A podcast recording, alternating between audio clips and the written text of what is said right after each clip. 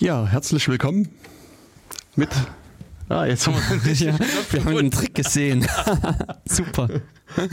Dankeschön. Dank. Genau, wir hatten wie beim letzten Mal schon eine sehr nette Helferin bei uns, ja. die äh, den richtigen Knopf zu drücken wusste. Genau, die sich mit der Technik auskennt. Ja, richtig. Ja, man weiß ja, wie das ist, Männer und Technik. Ne? Ja, das, äh, das ja, ja. funktioniert nie. Verspielt, aber äh, mhm. am Ende steht die Wohnung in Flammen. ja. Genau. Aber jetzt haben wir es hingekriegt und ich glaube, jetzt habe ich mir es auch ein bisschen gemerkt, was ich beim letzten, nächsten Mal drücken muss, damit ich nie wieder dieses Echo habe. also bei mir war es jetzt in, quasi in den letzten drei Sendungen so, dass ich immer das Echo hatte und äh, ich weiß auch nicht, ob eine Sendung davon ein Datenkanal, äh, eine Radio Insecurity war. Äh, auf jeden Fall war das auch beim letzten Mal so, dass da irgendwie äh, einiges gedrückt werden musste. Mhm. Ja, aber jetzt. Äh, genau, sind wir da, sind wir auf Sendung. Genau. Hallo, liebe Hörer da draußen. Genau, und wir sind Jörg und Jens äh, und wir machen den Datenkanal, der immer alle vier Wochen hier auf ja. Radio OKJ ausgestrahlt wird oder dauerhaft im Internet ausgestrahlt wird unter der URL datenkanal.org. Da kann man also unsere alten äh, Sendungen anhören. Wir haben ein schönes Archiv, äh, haben äh, sich mittlerweile 67 Sendungen angesammelt. Das ist jetzt die Nummer 68. Und wir ja, bespielen quasi so ein reichhaltiges Thema zu Daten, Computer und Technik, ja. Themen. Genau, richtig. Ja, und, und noch eins kann ich einwerfen, da wir jetzt auch einen festen Wiederholungstermin haben. Soll ja, uns jetzt, wir haben ja, einen festen Wiederholungstermin, okay. Genau, irgendwann haben wir den mal bekommen gehabt. Ich glaube, äh, zu Beginn des Jahres mhm. erst. Oder jedenfalls, es ist auch ganz gut möglich, dass heute nicht der Donnerstag 14 Uhr ist, sondern dass es Sonnabend 14 Uhr ist. Ah, okay. Ja. Also wer eventuell jetzt leider irgendwie aufbrechen muss und noch wichtige Termine hat, am Sonnabend jetzt in zwei Tagen hm. um 14 Uhr kommt die Sendung nochmal. Ah, schön. Mhm. Kann ich nochmal reinhören. Ja, genau. Also wer am Radio äh, sitzt mhm. sozusagen, der hört die Sendung entweder jetzt am Donnerstag oder jetzt am Samstag. Genau. Und wie gesagt, im Internet kann man die zu jeder Tageszeit und Uhrzeit und Datum hören. Ja sogar am 29. Februar, wenn man das möchte. Richtig, ja, wenn man den Tag sich aussucht und die Zeit äh, erwischt. Sehr schön. Genau. So, und jetzt, äh, also beim letzten Mal haben wir gesprochen über Meltdown und Spectre, also zwei äh, Sicherheitslücken, die äh, ähm, da uns beschäftigt haben. Du lachst. Ja, weil ich gestern erst wieder äh, einige Artikel noch darüber gelesen habe. Also äh, gefühlt ist das Ganze noch äh, nicht sehr abgekühlt. Es mhm. äh, gibt noch hier und da immer wieder hochinteressante Meldungen. Unter anderem hat Google wohl selbst seine eigenen Cloud-Surfer schon vor Monaten im September, Oktober gepatcht gehabt. Mhm. Ähm, was denen natürlich aufgrund der Informationen, die sie zuvor hatten, möglich war. Aber in Gesamten etwas schlecht gesehen wurde, weil natürlich die weil die so langsam wurden auf einmal, oder? Nee, äh, das hat Google behauptet, dass sie äh, keine Performance oder dass äh, Benutzer okay. keine Performance-Einbußen äh, gemeldet haben, mhm. was alle anderen auch ziemlich äh, ja, merkwürdig fanden. Na gut, der, der, wichtige Satz ist, die Benutzer haben keine Performance-Einbußen gemeldet. Ja, weißt du? Also das heißt, es kann trotzdem sein, dass sie langsamer gewesen sind, ist einfach nur niemandem aufgefallen. Oder es, oder es hat sich niemand beschwert. Oder es hat sich niemand beschwert, weil da niemand damit ja, gerechnet hat. Genau. Ähm, vielleicht haben sie das auch so sukzessive gemacht, dass das einfach in äh, sich über ein paar Wochen hinzog und dadurch nicht aufgefallen ist. Was meinst du, sie haben so einen Regler gehabt, der von 100% ja, Geschwindigkeit langsam so. auf 75 gedreht hat und dann haben sie einen Patch eingespielt, weil dann hat man es ja nicht mehr gemerkt. Nee, wieso, äh, wenn die, die haben ja eine riesige Serverfarm, die brauchen ja im Prinzip nur stückweise ihre äh, das, ja, Knoten ja. im äh, äh, Cluster hm. umzustellen. Und auf diese Art und Weise ähm, merkt man es nicht, weil man äh, das eine Mal wird die halt ihre Berechnung auf dem schnellen Knoten, das andere Mal auf den langsamen Knoten und nur über Wochen hin würde man merken, dass es langsamer geworden ist. So ein bisschen dieses Phänomen des Froschs im heißen Wassertopf ja, okay. ausgenutzt. Hm. der äh, nicht herausspringen wird, wenn er so langsam gekocht wird. Okay. Nein, ich hatte noch äh, einen Artikel von Paul Kocher gelesen. Mhm. Ko Ko Koscher? Kochier? Nee, keine, ah. Ahnung. keine Ahnung. Das ist also auch äh, jemand, der äh, relativ viel in dem Bereich mitarbeitet und der mhm. ähm, hat vor kurzem mal ähm, so ein bisschen Software geschrieben und hat versucht, die kompilieren zu lassen. Also so äh, kaputte Software quasi, die ähm, und hat den Microsoft, ich glaube, Visual C, C++ Compiler drauf losgelassen und hat nach dieser Elfens-Anweisung gesucht. Mhm. Und ähm, hat äh, von 15 Beispielen, die er hatte, ähm, also 15 verwundbare Funktionsarten hier, hat er bei zwei dann diesen Elfens quasi Schutzcode gefunden mhm. im Kompilat und bei 13 äh, war nicht zu sehen. Also die waren weiterhin quasi verwundbar und, und ähm, also sozusagen, was äh, sozusagen, was ich so meine Zusammenfassung wäre von diesem länglichen Artikel, war, dass sozusagen die, die Beispiele, die in diesem Spectre und Meltdown oder mhm. äh, insbesondere Meltdown Paper sind, die sind korrekt abgefangen worden, aber sozusagen, sobald man ein bisschen weiter nach links oder rechts ja. ausschweift, ist man wieder sozusagen völlig äh, mhm. hat man Probleme. Und das, also da redet er halt quasi nur, eben, dass, dass auch jetzt noch das so sich nicht sicher fühlen sollte. Das ist ja auch das, was wir als Fazit so äh, mhm. am Ende der Sendung hatten, dass wir einfach gesagt haben, dass diese Geschichte so vielfältig, so komplex ja. ist, dass sie in den nächsten Jahren uns definitiv noch immer wieder begegnen wird in wirklich, ich erwarte auch wirklich, äh, äh, wirklich vielfältiger Art und Weise, dass da noch Möglichkeiten gefunden werden, denn an sich ist es ja wirklich nur ein Konstrukt, eine Möglichkeit, ein Schema, mhm. wie man so einen Angriff macht und dass man jetzt ausgerechnet über diese Cache-Lines geht oder sowas, das mag äh, vielleicht mag dann jetzt jemand anders was eine andere Idee haben mit äh, Signalisierung über Netzwerkverkehr oder mhm. irgendwelche verrückten Dinge ja. ansprechen von irgendwelchen Ports. Ja, also ich denke auch, das wird ähm, noch interessant werden äh, was da so noch passiert. Also ich denke, das, das Thema kann man immer so alle halben Jahre wieder neu aufkochen und werden immer mal mhm. interessante, spannende Neuigkeiten erzählen kann. Bis dahin, dass mir jetzt nämlich auch äh, in der äh, ne, auf dem Holzmarkt ist mir einer begegnet, der hatte auch ein schönes großes Paket mit einer neuen Spielekonsole unterm Arm, mhm. auf der dann eben auch prangerte Intel Inside. Wo ich auch so dachte, huhu, weiß er denn gerade, was er da mit sich herumschleppt? Und es ist ja einfach so, diese Prozessoren und es ist ja nicht nur Intel betroffen in dem Sinne, äh, sondern eben auch AMD und ARM und auch sehr wahrscheinlich andere. Ich habe auch zwischenzeitlich was gelesen, dass Nvidia äh, zu hm. Teil, äh, in einigen Teilen da auch was wieder nachgebessert hat. Äh, also es ist so, dass sich das, die Möglichkeiten für diese Angriffe in vielen, sehr, sehr vielen Geräten befinden, die man so gar nicht wahrnimmt. Aktuell ist ja. gerade immer diese große Diskussion um den Desktop-Rechner, um den Laptop, aber es betrifft eigentlich durch die Bandbreite alle möglichen äh, Hardware-Geräte wo sich eine CPU drin versteckt, die unter Umständen so gut ist, denn es ist ja hier wirklich ein Problem dessen, dass die CPUs äh, sehr intelligent vorgehen mm, mm. und dadurch eigentlich erst diese Angriffe oder diese Möglichkeiten äh, bieten ausge, äh, zur Ausnutzung. Ja was mir da nur jetzt noch mhm. einfiel bei, bei der Rede, ist aber jetzt ein anderer. Ja. Ich weiß nicht, oder willst du noch was zu diesem? Ich wollte jetzt noch nachschießen, okay. äh, dass nämlich äh, auch in, ich hatte jetzt gelesen, Oracle, also auch im Rahmen von Datenbanken und die hatten interessanterweise nämlich auch auf ihrer Liste der zu patchenden Software, der wichtigen Updates, auch mit Health irgendwas. Also Oracle mhm. ist ja ein sehr großer Softwarehersteller und in sehr vielen Bereichen unterwegs.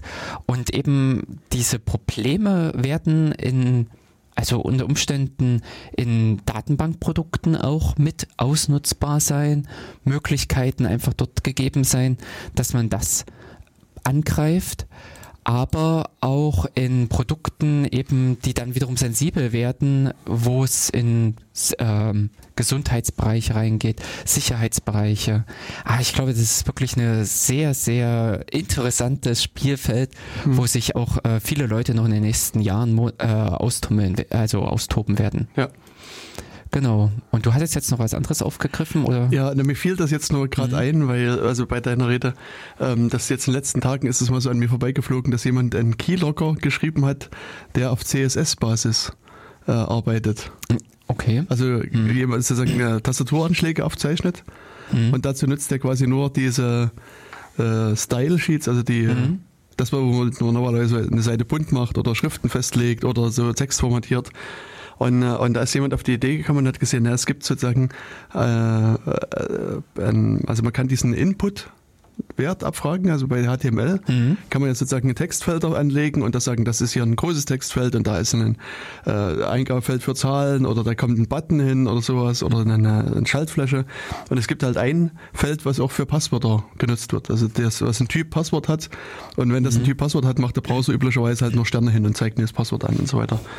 Und der fragt jetzt sozusagen mit CSS, äh, sagt er, äh, lässt er sich dieses CSS-Feld mit dem Typ Passwort mhm. äh, anzeigen und macht in seiner CSS-Beschreibung dann einen Aufruf sozusagen zu einem bestimmten Bild. Also er macht sozusagen, lässt ein Bild laden und er macht sozusagen für jeden Buchstaben hat eine eigene CSS-Anweisung mhm. und sozusagen, wenn ein C geladen wird, wird halt ein, ein eindeutiges Bild zu dem C geladen und sozusagen auf der Serverseite wiederum kann er dann sozusagen Klicken. nachvollziehen, mhm. welches gerade aufgerufen wird und kann dann eben genau eine Zuordnung finden.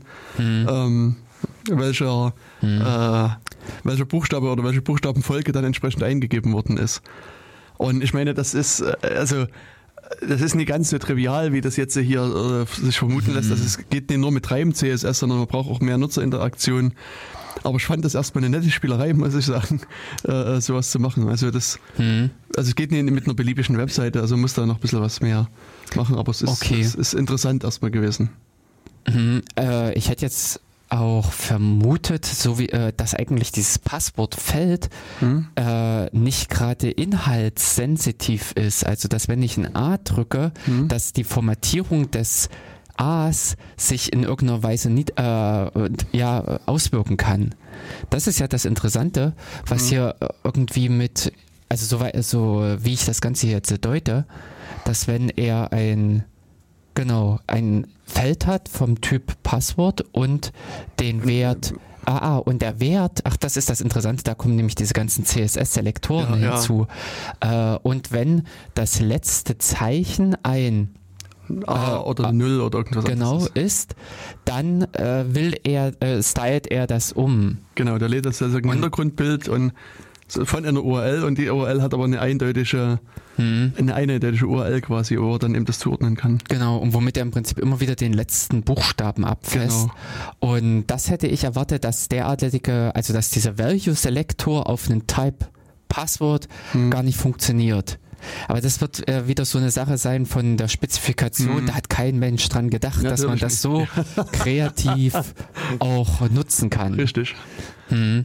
Aber äh, ich weiß es nicht genau, wie es ist. Ich hätte jetzt fast gemutmaßt, dass das so, wie es dort schon steht, auch funktioniert, oder? Weil du jetzt sagtest, dass man noch mehr machen muss? Also ähm, na, hier ist es ja jetzt so erstmal, dass er, also zum einen lädt er das jetzt von Localhost, was natürlich Blödsinn ist, also musst du eine richtige URL hinschreiben. Ja.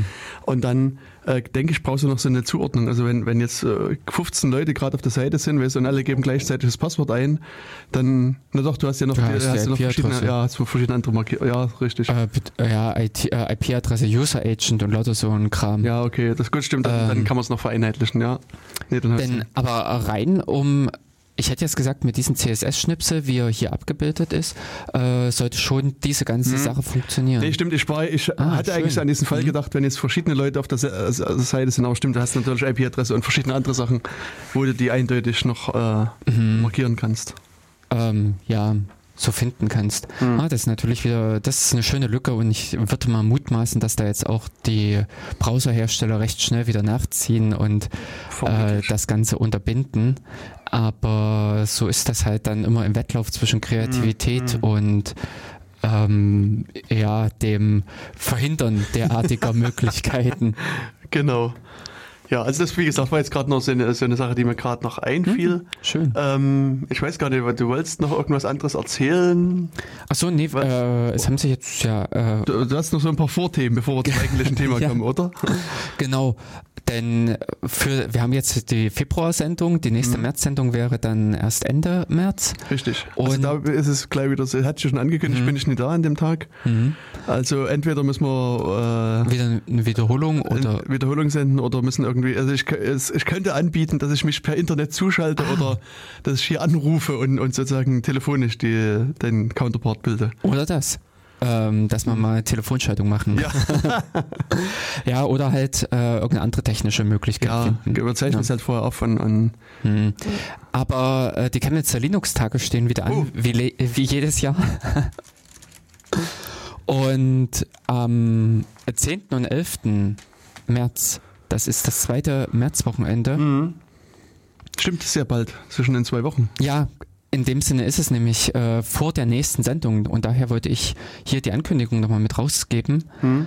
und äh, die Zuhörer daran erinnern, dass die Möglichkeit jetzt wieder besteht, nach Chemnitz zu reisen, dort verschiedene Vorträge sich anzuhören, verschiedene äh, Tutorien Mhm. äh, zu besuchen. Also es gibt äh, Workshops beziehungsweise auch noch Rundumveranstaltungen, dass diese äh, Abendprogramm, also äh, wer in der Turnhalle übernachtet, dort, nein? Vorsicht, es gibt dieses Jahr keine Turnhalle. Uh, okay. Sehr gut, dass du. Ah, okay. Dann, äh, wer in irgendeiner Form in Chemnitz übernachtet, äh, es werden sich dann dort äh, noch verschiedene Möglichkeiten der, des Zusammenkommens am Abend auch bieten. Hm. Genau, das ist dieses Jahr Oh. sozusagen die, die äh, na, sagen wir, Neuigkeit, dass es keine Turnhalle mehr gibt. Weil das, also es war wohl so, dass die Nachfrage nach Turnhallen Nachgelassen. ja, sehr stark nachgelassen hat, soweit ich gehört habe. Und, und deswegen, also es war einfach sozusagen Kosten und Aufwand überhaupt und, und sozusagen das, was dann, wie es genutzt wird, Hm. war in keinem Verhältnis. Und äh, also es, es ste- steht auch irgendwo, also wenn man jetzt wirklich Probleme hätte mit äh, Übernachtung, dann soll man einfach die Organisatoren dort ansprechen und dann findet sich auch eine Lösung. Ähm, aber es ist sozusagen diese große äh, Lösung wollten sie halt äh, nicht mehr so Mhm. machen. Ist ja verständlich, denn es muss ja immer Personal mit da sein, die äh, aufschließen, mit äh, aufpassen. Und äh, am Ende muss auch wieder aufgeräumt und sauber gemacht werden. Und das Genau. für, was weiß ich, eben 20 Ma- Leute oder sowas ist dann nicht mehr in dem Sinne lohnenswert. Und eventuell haben sich mittlerweile solche Alternativen wie Couchsurfing und Co. Hm, Airbnb. Mm, ja, äh, wobei Airbnb ist ja wirklich mit bezahlen. Äh, äh, Ach stimmt, ja. hm, gut, äh, die Turnhalle hat, hat auch einen kleinen Obolus gekostet. Hm. Aber da ist, glaube ich, Couchsurfing noch näher dran als Airbnb. Aber vielleicht hat sich auch einfach die gesamte Gemeinde oder haben sich die Kontakte über die letzten Jahre so stark ausgebaut, äh, dass an der Stelle sowieso schon das Netzwerk besteht und jeder Mhm. irgendwo unterkommt. Ja, Es wäre zumindest auch ja, schön, wenn, wenn also alle irgendwie eine Un- Übernachtung hätten. Und äh, ich, wenn ich mich richtig erinnere, war es ja so, dass die, in dem Falle die ähm, der CCC, also beim, Mhm. beim 34C3, sich quasi äh, genau entgegengesetzt entschieden haben und haben gesagt, wir bieten auf jeden Fall eine Turn, also so Mhm. ein, ein turnhallenartiges Gebiet an, weil es einfach Leute gibt, die sich das nicht leisten können, da irgendwie ein Hotel Hm. zu nehmen und, und, und deswegen, also da war es einfach wert, auch das zu machen. Hm. Ja, äh, eventuell, ich weiß nicht, wie es ist im Rahmen der Chemnitzer Linux-Tage, ob eventuell eine Plattform irgendwo äh, steht, ein Forum oder irgendeine andere Austauschmöglichkeit, wo Anbieter, sprich im Prinzip Leute, die in Chemnitz äh, wohnen und einfach sagen, ich habe den Platz, ich habe die Möglichkeiten, da ein Zimmer oder ein Bett halt einfach zu stellen und umgekehrt die Leute, die was suchen, dass die zusammenkommen können. Vielleicht. Genau, denn in dem Sinne für diese zwei Tage, für diese eventuell sogar eine Übernachtung nur, muss es ja auch nicht der Luxus eines eigenen Zimmers sein Mhm. oder in, äh, wirklich mit Essen und sonst, äh, also all diesem drumherum, was in dem Sinne ein Hotel bietet, Hm. denn es ist von der Seite her auch von den Chemnitzer Linux-Tagen für die Verpflegung mitgesorgt. Ist es das? Genau, Ach, äh, man konnte ja, doch ja. dort äh, immer vor Ort äh, äh, auch Essen kaufen, dass die Stimmt, äh, ja, Frühstück ja. Äh, angeboten hatten bis 10, 11 oder irgendwas und dann haben sie gewechselt zum? Mittagessen. Ich, ich weiß gar nicht mehr. Also es, ich komme meistens gut versorgt hin. und, und dann, also äh, in den letzten Jahren hatte ich auch das Glück, dass ich eine bis mehrere Veranstaltungen selbst organisiert Mhm. und geleitet habe. Und Und da bekommt man dann halt da auch nochmal was. Also insofern, ähm, Da hat man ja auch eine VIP-Lounge. ja, hinten. genau. Ja, die, genau. Und da machen die auch selber irgendwie Essen und Getränke. Hm. Also, äh, Also das ist echt klasse. Wir stehen, äh, sitzen hier gerade vor einer Fehlermeldung von äh, Airbnb.com Mhm. und auch Nginx. Also es mir fällt äh, viel auf eben durch diese Fehlerseiten ja. da äh, diese ganzen professionellen Diensteanbieter irgendwie es nicht auf die Reihe bekommen, ihre Dienste auch wirklich bis zum Ende hindurch zu konfigurieren, mhm. sieht man sehr oft auf diesen Fehlerseiten eben welcher Browser, äh Quatsch, äh, welcher Surfer Mhm. Also was dort genutzt wird. Okay. Und da ist mir sehr häufig jetzt Nginx. Ich glaube nämlich äh, Cloud. Jetzt Flair? Ich, was? Flair? Äh, entweder Cloudflare oder Cloudfront. Also entweder die so. Amazon-Leute oder die äh, Cloudflare ähm, nutzen nämlich auch Nginx und lauter mhm. solche Geschichten. Also der, äh, ich selber nutze Nginx auch, bin mhm. auch echt äh, zufrieden und begeistert ähm, damit, aber es ist auch äh, wirklich äh, schön zu sehen oder eben auch erstaunlich zu sehen, äh, welche anderen das auch noch einsetzen und dass in dem Sinne auch andere, die Großen, äh, nur mit Wasser kochen. Ja, aber ich meine, wir werden auch kaum einen eigenen Webserver sich jetzt schreiben. Nö, das nicht, aber es sind auf einigen Seiten sieht man es ja, wo, äh, mhm. die Dateiendungen durchschummern, dass hier und da ASPX, also das äh, hier und da, wie zum Beispiel im offiziellen Rahmen, mhm. ist mir so Thüringen äh, mhm. Ending, äh, viele ASPX, also Microsoft, okay. die müssen äh, oder müssen nicht, äh, die könnten natürlich auch irgendwelche Linux-Geschichten da einsetzen. Mit Mono ließen sich auch so einige ASPX-Sachen noch rumbiegen. Aber im Großen und Ganzen werden die ein IES laufen haben. Hm. Und das ist mir eher so im äh, öffentlichen Bereich mit aufgefallen. Okay. Und auch einige andere Anbieter, wo man immer mal noch das ASP, ASPX äh, Endung mit sieht, woran man hm. dann sieht, dass da äh, weniger wahrscheinlich ein äh, Unix-artiges System unterwegs okay. ist. Das wäre eigentlich interessant, das könnte ich mal bei mir einstellen, mhm. dass ich alle meine Seiten als ASPX ausliefere mhm. und, und Leute einfach foppe, weil ich meine, kann ich ja umbiegen, kann ich ja sagen, ja, das ist. Na, nicht nur das, sondern du wirst auch genügend äh, Angreifer anlocken. Also du, ja, das, das, ist ja in das dem ist Sinne, interessant, ja, das stimmt. ja, nur ein, äh, ein Honeypot. Ja, aber ich muss sagen, also Gut, ich meine, ich habe auch bei was anderem vor kurzem festgestellt, dass ich da anders ticke als andere Leute. Mhm. Das ist eine der ersten Sachen, die ich mache, die ist so curl-i und gucke, was, was ich sozusagen an, an Header-Daten kriege. Weißt? Und also, mhm. ob da jetzt ASPX oder HTML oder PHP steht, ist, äh, registriere ich ehrlich gesagt gar nicht so als, als Indikator, sondern ich sehe dann, was steht am Server. Ich meine, das kann immer noch gelogen sein, ja. aber, aber das ist sozusagen für mich ein, ein stärkerer Indikator als jetzt die Dateinamensänderung. Genau. Ähm, hm. Das Einzige, äh, ich gehe halt eher von dem nicht so engagierten Administrator ja, ja. aus, hm. der das einfach stehen lässt. Also wenn du nicht gerade unbedingt irgendwelche SEO-Leute in der Firma sitzen hast, die dann sagen, oh, oh, oh, wir brauchen tolle sprechende irgendwas mhm. äh, URLs und die dann hinten sagen, wir wollen da kein PHP haben oder wir wollen dieses und jenes äh, nicht haben, dann wird in der Regel die Standardeinstellung gelassen ja. und dann guck dich eben bei einer PHP-Seite in PHP an, hm. bis dahin, dass ich jetzt auch im Rahmen von einer anderen Sache ist mir auch mhm. aufgefallen, da war auch wieder dieser ganz klassische PHP-Router drinne, wo alles auf index.php geht, mit hinten dran Fragezeichen. Ja. Mhm. Mhm. Und äh, gar nicht mal die Möglichkeiten genutzt werden, wie es so ein Apache oder eben ja. auch Nginx hat.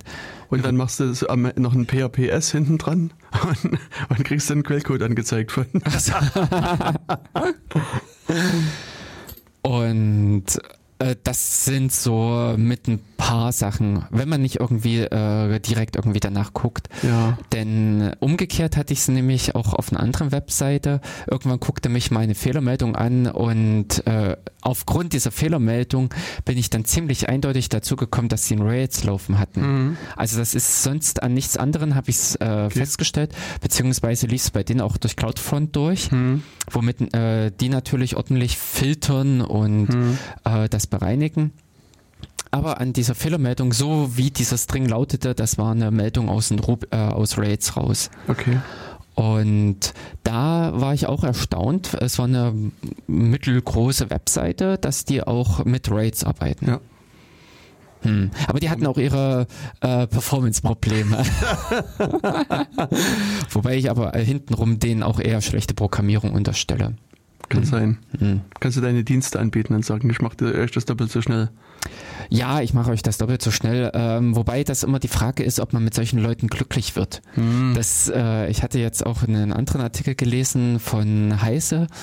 Da hatte auch einer kritisiert gehabt, dass im Rahmen so dieser ganzen, äh, also von einem Vortrag über Cloud-Möglichkeiten äh, dort auslagern, hat eben auch so ein äh, IT-Dienstleister gefragt gehabt, ja, und kann ich dann am Ende praktisch den Kunden kündigen? Und äh, da meinte dann der von, weiß ich nicht, ich glaube, da ging es um auch Azure, also Microsoft. Azure. Und, äh, Azure. Ah, danke. Azure. Und ähm, meine dann, ja, natürlich, da brauchen sie dann überhaupt kein irgendwie Hardware mehr oder solche, äh, diese Aufwände innerhalb der Firma. Und da hat äh, derjenige dann geschrien, yeah, yippie, juhu, mit dem Gedanken, ah, dann bin ich endlich so ein paar, äh, paar nervige Kunden los.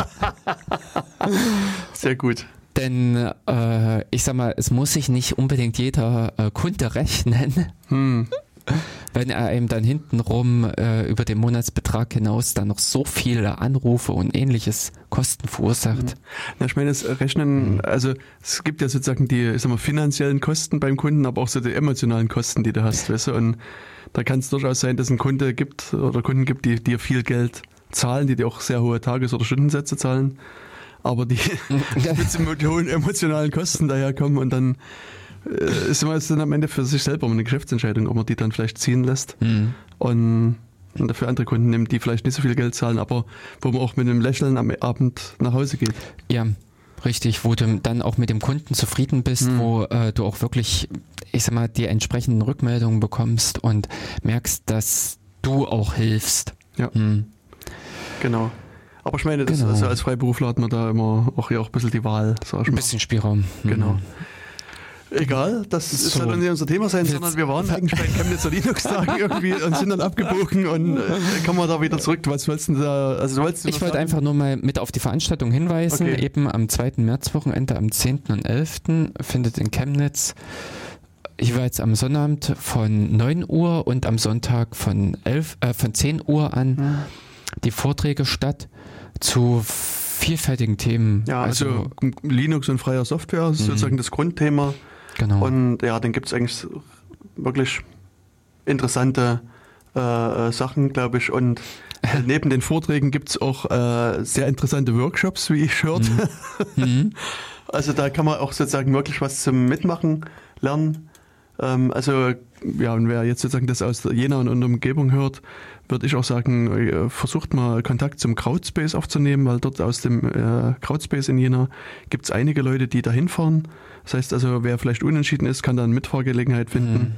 Ähm, ja, und dann halt mit ein paar netten Leuten nach Chemnitz fahren und vielleicht auch wieder zurück. Beziehungsweise umgekehrt, ähm, wer gerne noch einen netten Mitfahrer sucht, der kann da genauso auch noch einfach mal Hallo sagen. Ja. Und eventuell ergibt sich da auch noch eine gute Kombination. Genau.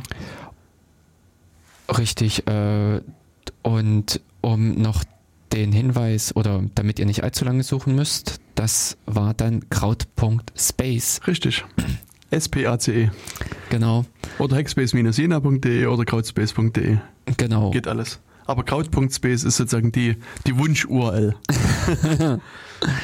Und auf äh, der Webseite sind dann äh, verschiedene Kontaktmöglichkeiten erwähnt, angefangen von E-Mail über Chat. Und von- Oder man kann auch natürlich direkt in den Crowdspace kommen, in die Krautgasse 26 Hm, und ähm, sich mit den Leuten unterhalten, die gerade vor Ort sind. hm, genau. Da einfach den persönlichen Kontakt aufnehmen. Ja. Richtig. Ähm, das so viel zum Programm oder zu dem Hinweis für die Chemnitzer Mhm. Linux-Tage. Und dann steht schon äh, am 3., also in der Woche zuvor, eine Veranstaltung direkt hier in Jena an. Und zwar wird es wieder den Open Data Day geben. Das ist, glaube ich, eine äh, weltweite Veranstaltung oder deutschlandweite Veranstaltung oder sowas. Aber dazu gibt es dann auf alle Fälle auch ein Projekt, eine ja, Aktion hier in Jena. Und ja zwar, also hier auf, bei Wikipedia steht International Open Data Day. Also ah, okay. wird er mehr als nur in Deutschland stattfinden. Hm. also eine internationale Veranstaltung, die an vielen verschiedenen Orten ausgetragen wird. Ein äh, äh, Zeitpunkt, ja, der 3. März, an dem sich Leute an vielen verschiedenen Orten treffen und zusammen etwas mit offenen Daten anfangen. Hm, aber es ist ja wirklich richtig weltweit, wenn man hier auf die Karte guckt. Hm, wir sind gerade bei Open Data Day, alles hintereinander weggeschrieben, open, opendataday.org und da ist unter anderem mit eine Karte abgebildet, auf der man sieht, wo alles äh, Veranstaltungen sind. Und da so zusammengefasst waren, ich glaube, in Deutschland waren 41 eingetragen. Also Deutschland, Oder, Frankreich, also, also Mitteleuropa. Ja. Waren 41 eingetragen, aber in dem Sinne auch auf den Philippinen, genau, also äh, in, Japan. Also auch in Afrika äh, ist relativ viel. Oh, also oh das ist ja, ey, das ist ja interessant. Äh, Südafrika 4. Geografischen Was? Kenntnisse verlassen mich jetzt, wo die 29 ist. Was ist das so alles? Das ist südlich von Mali, aber hier das irgendwie hängt die, die, der, der Browser. Mhm. Also ja. Elfenbeinküste müsste das hier unten sein. Ja. Ähm, mhm. Nigeria. Mhm. Ähm, ja, dann, wie heißt denn das andere? Ja, keine Ahnung.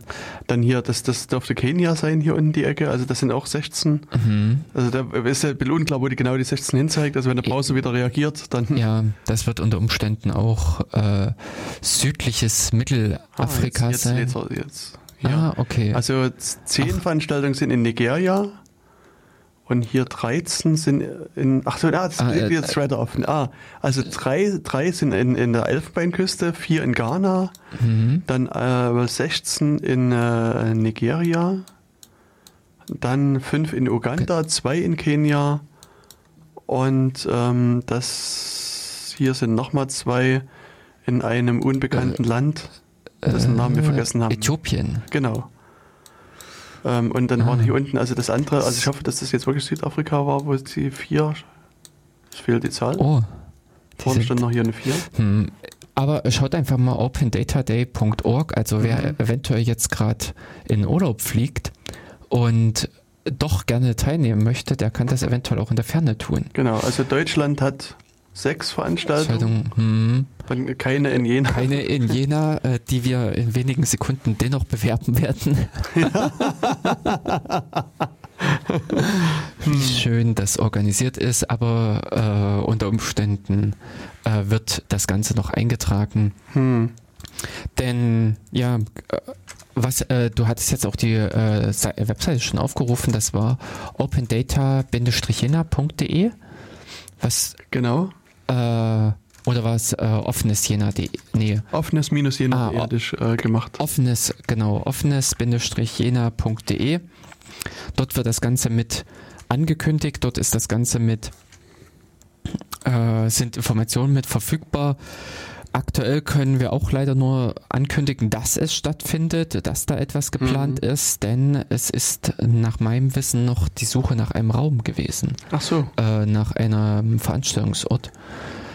Grundsätzlich war eben das Ziel, äh, offene Daten nutzen und äh, damit irgendetwas ja, erstellen, programmieren, umsetzen, auswerten, eben wie auch es schon im November war, Anfang November war eine ähnliche Veranstaltung, beziehungsweise haben wir ja auch letztes Jahr genau von diesem offenen äh, ja, äh, Open Data Day beziehungsweise äh, Jenaton hm. berichtet gehabt. Da äh, letztes Jahr saßen wir oben in dem IT-Paradies. Richtig. Der Melzerstraße. Oh, uh, okay. Äh, so heißt die Straße. Ja, genau. Hätte ich, ja, ich hätte es jetzt aus dem Stegreif nicht gewusst. Also, äh, äh also bei, bei Diva I quasi ist die, mhm. glaube ich, die Erbauer des Paradieses. Ich ähm, zum äh, Justizgebäude hoch, beziehungsweise wer in dem Sinne das Kassa kennt.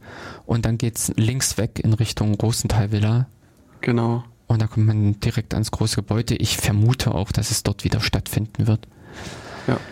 Ja, aber verfolgt einfach mal mit äh, die Webseite offenes-jena.de. Hm. Oder halt wirklich OpenData.de, wenn ihr an diesem OpenData.de interessiert seid, also opendata.de.org, weil mhm. ich denke, dort ähm, wird sich dann alles finden lassen, auch insbesondere für die Hörerinnen und Hörer, die jetzt nicht aus Jena kommen. Ja.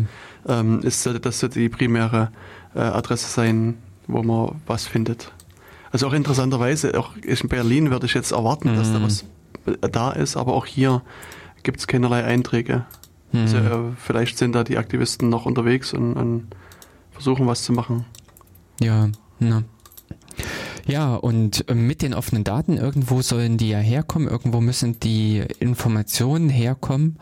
Und unter anderem gibt es da aktuell eine Kampagne, die mhm. versucht, etwas mehr Licht in das Dunkel der Daten beziehungsweise ganz konkret des Algorithmus der Schufa zu bringen. Es hm. gibt ein Projekt Open Schufa, ja. was sich ja zu der, äh, zum Ziel gesetzt hat, den Scoring-Algorithmus der Schufa etwas mehr zu lüften.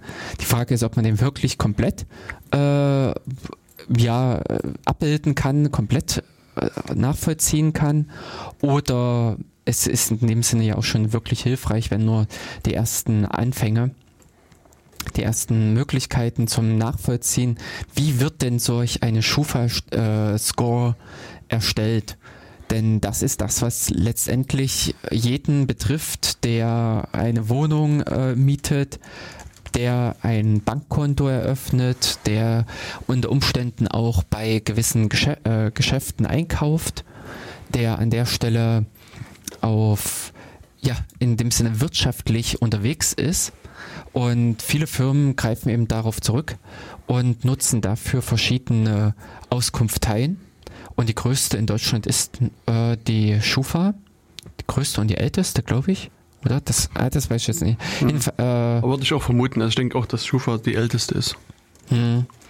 Und äh, dennoch ist aber bei diesen ganzen Auskunftteilen nicht bekannt, was die so richtig machen. Man weiß nur im Prinzip, dass die verschiedene Informationen zusammenziehen und dann ja läuft das durch eine Blackbox raus äh, durch und am Ende fällt da eine Zahl äh, eventuell auch eine, also äh, zum Teil auch eine detailliertere Auswertung heraus.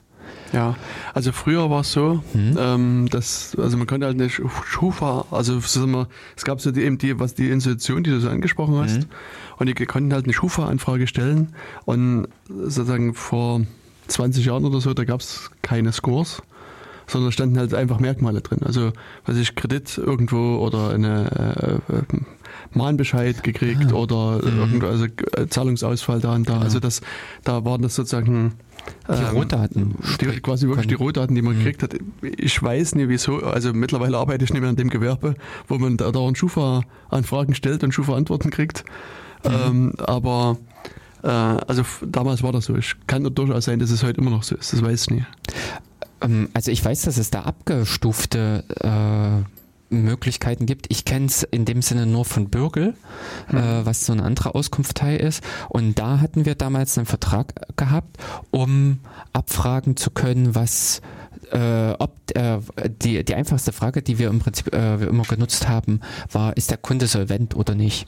Also nur die einfache Geschichte, äh, können wir Vertrag machen, ja oder nein? Mhm. Beziehungsweise ging es dann, äh, wenn schon grundlegend äh, die Anfrage ziemlich merkwürdig war, konnte man nochmal so eine intensivere Frage äh, machen, die dann auch das anfragende Unternehmen mehr Geld gekostet hat. Also die Schufa lässt sich hier auch das äh, Ganze bezahlen, weshalb es ja auch in der Regel so ist, dass man zum Beispiel als Mieter für den Vermieter diesen äh, Aus Schufa-Auszug besorgen muss. Mhm und auch als äh, Mieter oder ja für diesen einfachen Auszug äh, Geld bezahlt.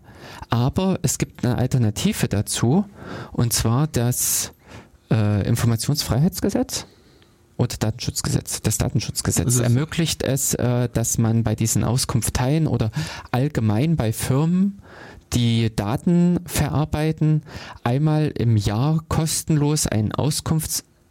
Bin ich verkehrt? Nee, nee, also, äh, also äh, es, es gab so ein kleines Detail, was jetzt sozusagen nur Schufa bezogen ist. Also das, Ah. das, das Bundesdatenschutzgesetz erlaubt dir erstmal eine, eine Auskunft nach, Mhm. über deine, also die, über die über dich gespeicherten Daten und ähm, die Datennutzung und, und, und Mhm. äh, Weitergabe und so weiter. Ähm, es ist jetzt so, dass die bei sozusagen diese zumindest meines Wissens, die Ja, kleine mhm. Besonderheit bei der Schufa ist, Mhm. dass die Schufa, da kannst du auch selbst sozusagen Daten über dich äh, abfragen bei denen. Mhm. Du kannst sozusagen, ich glaube, bei meinschufa.de dich anmelden. Genau.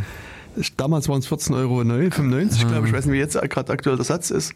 Aber jedenfalls gegen einen gewissen Geldbetrag kannst du sozusagen dann äh, Daten über dich abfragen. Und, und jetzt steht dem natürlich das äh, Bundesdatenschutzgesetz ein bisschen im Wege, weil da steht nicht drin, dass man 14,95 Euro für seine Daten bezahlen soll. Und, und deswegen ähm, ist es meines Wissens eben so gewesen, dass die äh, Schufa sich dann quasi geeinigt hat, dass quasi einmal, also hier diese Abfrage der personenbezogenen Daten kann man einmal im Jahr kostenlos machen. Und wenn man es mehr haben will, dann muss man eben da diesen Zugang kaufen. Ich dachte aber, dass das äh, auch in dem Gesetz drin stand, denn äh, die äh, Bundesbehörden äh, sträuben sich dann auch, wenn du mehrfach. Ich habe nämlich vor einem Viertel, halben Jahr in etwa bei verschiedenen Behörden auch eine Anfrage gestellt. Hm. Und ich dachte in der Antwort nämlich von der einen Behörde war dabei, dass es die einmal äh, jährliche kostenlose Abfrage ist. Und da, äh, dass es, äh, also dass genau darüber läuft. Aber auf alle Fälle ist, ist eben, wie Jens jetzt gesagt hatte, äh, einerseits möglich, dass man über die Schufa den einfachen, die einfache Anfrage stellt und da kriegt man so im Grunde, glaube ich, nur einfach die Bestätigung, äh, also diesen äh, einfachen Schufa-Auszug, man ist lieb, nett, toll oder was auch immer da Mhm. drin steht. Ich habe sowas noch nie äh, beantragt. Und ich äh, selbst habe im Prinzip bei der Schufa jetzt schon nur einfach mehrfach die Dings, äh, diesen Daten gemäß da, äh, Bundesdatenschutzgesetz, diese Abfrage äh, oder Anfrage gestellt und habe dann dafür, da gibt's dann richtig so mehrere Seiten sind das, eine Erläuterung in verschiedenen Kategorien, wie man da eingestuft wird. Und in, es ist insofern interessant, wir hatten das ja auch schon mal in einer anderen Sendung oder sogar mehreren Sendungen mit angesprochen gehabt, äh, dass man da, was, was man da in dem Sinne so über sich herausfindet. Denn in dem Sinne, jemand, der keine Kredite, also ist so ein Beispiel, jemand, der keine Kredite aufnimmt, ist nicht unbedingt jemand, der als sehr positiv bewertet wird. Genau. Also vielleicht zur Ergänzung, ich habe jetzt nochmal geschaut, also Mhm. der äh, maßgebliche Paragraph im Bundesdatenschutzgesetz ist der Paragraph 34 und da gibt es in der Tat einen Absatz 8 und da steht drin, werden die personenbezogenen Daten geschäftsmäßig zum Zweck der Übermittlung gespeichert, Mhm. kann der Betroffene einmalige Kalenderjahr unentgeltliche Auskunft in Textform verlangen. Ah, okay. Also sozusagen, wenn die geschäftsmäßig zum Zwecke der Übermittlung gespeichert werden, dann sozusagen einmal im Kalenderjahr unentgeltlich. Ansonsten gilt generell, da sagt der Paragraph, dass die Auskunft unentgeltlich ist. Und äh, jetzt gibt es dann noch weitere, also das, das, der Paragraph 8 geht ein bisschen weiter und, und definiert noch ein bisschen, wann man eine Auskunft, äh, wann, wann man Entgelt äh, verlangen kann, etc. etc. Mhm. Ähm, Also, Denn äh, für die Weiterleitung, das klingt nämlich für mich äh, nach äh, Datenverarbeitern, oder? Welche, die im Prinzip Auftragsdatenverarbeitung? Dienstleister? nee, also, Nee. Da, also Wer leitet Daten weiter? Aber der macht das nicht, also jetzt ist, müsste man nochmal wirklich das genau sezieren, Mhm. weil er macht es aus meiner Sicht, also erstmal nicht geschäftsmäßig zum Zwecke der Übermittlung, sondern sein Geschäftszweck beim Auftragsdatenverarbeiter ist vielleicht auch einfach die Verarbeitung der Daten, aber er nutzt sozusagen einen, einen Auftragsdatenverarbeitungsnehmer, einen Auftrags, also Ja, genau. Datenverarbeitungsauftragnehmer, dem er die Daten übermittelt, um den eigentlichen Geschäftszweck zu ermitteln. Also da, da, Hm, wie gesagt, okay. da hängt es dann davon ab, was, wie die Rechtsanwälte das genau lesen und, und verstehen, aber nach meinem Verständnis würde ich sagen, es ist da nicht so, dass es geschäftsmäßig zum Zweck der Übermittlung gespeichert wird, sondern eigentlich zum, für einen anderen Zweck Ja. gespeichert wird. Okay. Also es betrifft. Äh, also im Prinzip Leute, die mit Daten handeln, mhm. äh, das wird ja in dem Sinne nicht nur die Schufa und uh, solche. Eine Schufa, Bürgel und so weiter, die, bei denen würde ich sagen, da haut es genau hin, weil die speichern die Daten zum Zwecke der Übermittlung, mhm. nämlich zum Zweck, dass irgendjemand fragt und sagt, hier, mhm. gib mal. Beziehungsweise Adresssammler würden mir noch einfallen, Richtig. wer in dem Sinne solche Adressbücher, mhm. äh, Listen führt. Genau. Mhm. Das stimmt. Ja, also genau, das ist, macht die Schufa Einmal im Jahr kann man sozusagen kostenlos das abrufen. Abrufen und das soll auch jetzt äh, oder sollen jetzt möglichst viele tun. Hm. Und äh, die Ergebnisse, die ähm, Daten, die dann von der Schufa wieder äh, jeden zugesandt werden, dann dem Projekt Open Schufa zukommen lassen. Genau. Wobei man da, äh, habe ich jetzt mitgelesen, das auch in unterschiedliche Abstufungen. Also das ist nicht so im Prinzip, dass man sich da auch gegenüber dem Projekt komplett äh, öffnen muss, mhm. äh, sondern man kann dann auch unterschiedlich äh, die eigenen Angaben mit weitergeben. Okay. Ja. Also ich habe das jetzt auch nur so im Ansatz erstmal äh, verfolgt. Ich dachte, dass man den ganzen Brief weitergibt an die OpenSchufa-Leute und die scannen das dann ein und werten das dann aus. Nee, ich dachte, da war es nämlich auch, äh, die, dass äh, es kommen ja also die Schufa soll wohl auch eben solche Geo-Sachen mit, wo wohnst du mhm. und so weiter. Und das müssen die von OpenSchufa natürlich auch wissen. Genau, ja, das ist klar. Und von der Seite her, wie viel man von diesen Informationen, genauso ähm, wird die Schufa auch das Alter mitverarbeiten? Mhm. Oder äh, wo habe ich zuvor gewohnt? Lauter solche Dinge. Und äh, das, beziehungsweise die Schufa wird natürlich auch solche Sachen mit auswerten, wo hab, äh, wer hat etwas an die Schufa gemeldet oder wer fragt von der Schufa an.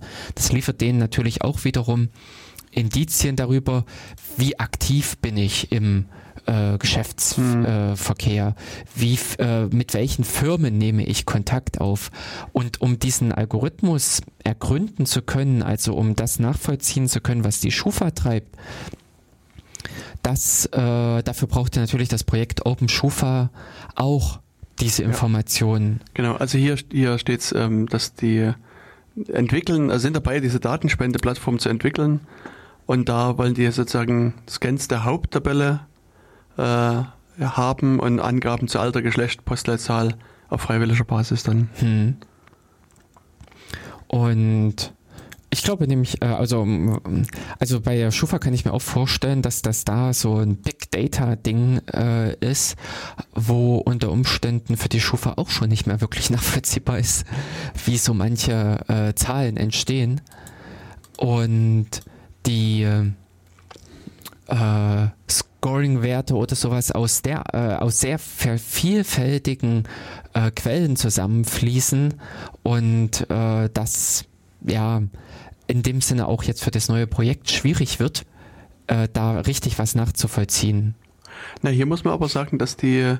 Schufa ja in einem sehr empörten äh, Statement dann reagiert hat auf das, auf dieses, äh, die, die Veröffentlichung. Ja. Und äh, dort haben sie ja gesagt, dass ähm, die ähm, äh, dieser Scoring-Wert quasi auf neuesten und besten wissenschaftlichen Erkenntnissen beruht und äh, ja, also wenn ja. man das glaubt, dann, äh, wie gesagt, ist es zumindest so, dass also hier äh, also der super durchleuchtet untersucht ist und quasi ja und dass sie analysiert ist. es sich auch regelmäßig von Datenschutzbeauftragten und sonstigen kontrollieren lassen. Hm, hm, hm. Hm. Äh, da, ich glaube, es hören sehr viele aus der IT-Branche auch zu und äh, sofern ihr euch jetzt nicht gerade schon vor Lachen krümmt bei solchen Aussagen, wir wissen alle, dass äh, das Gesagte oder das, was hier vor allen Dingen von PR-Abteilungen rausgeblasen wird, äh, nicht um, äh, also sehr häufig nicht der Wahrheit entspricht.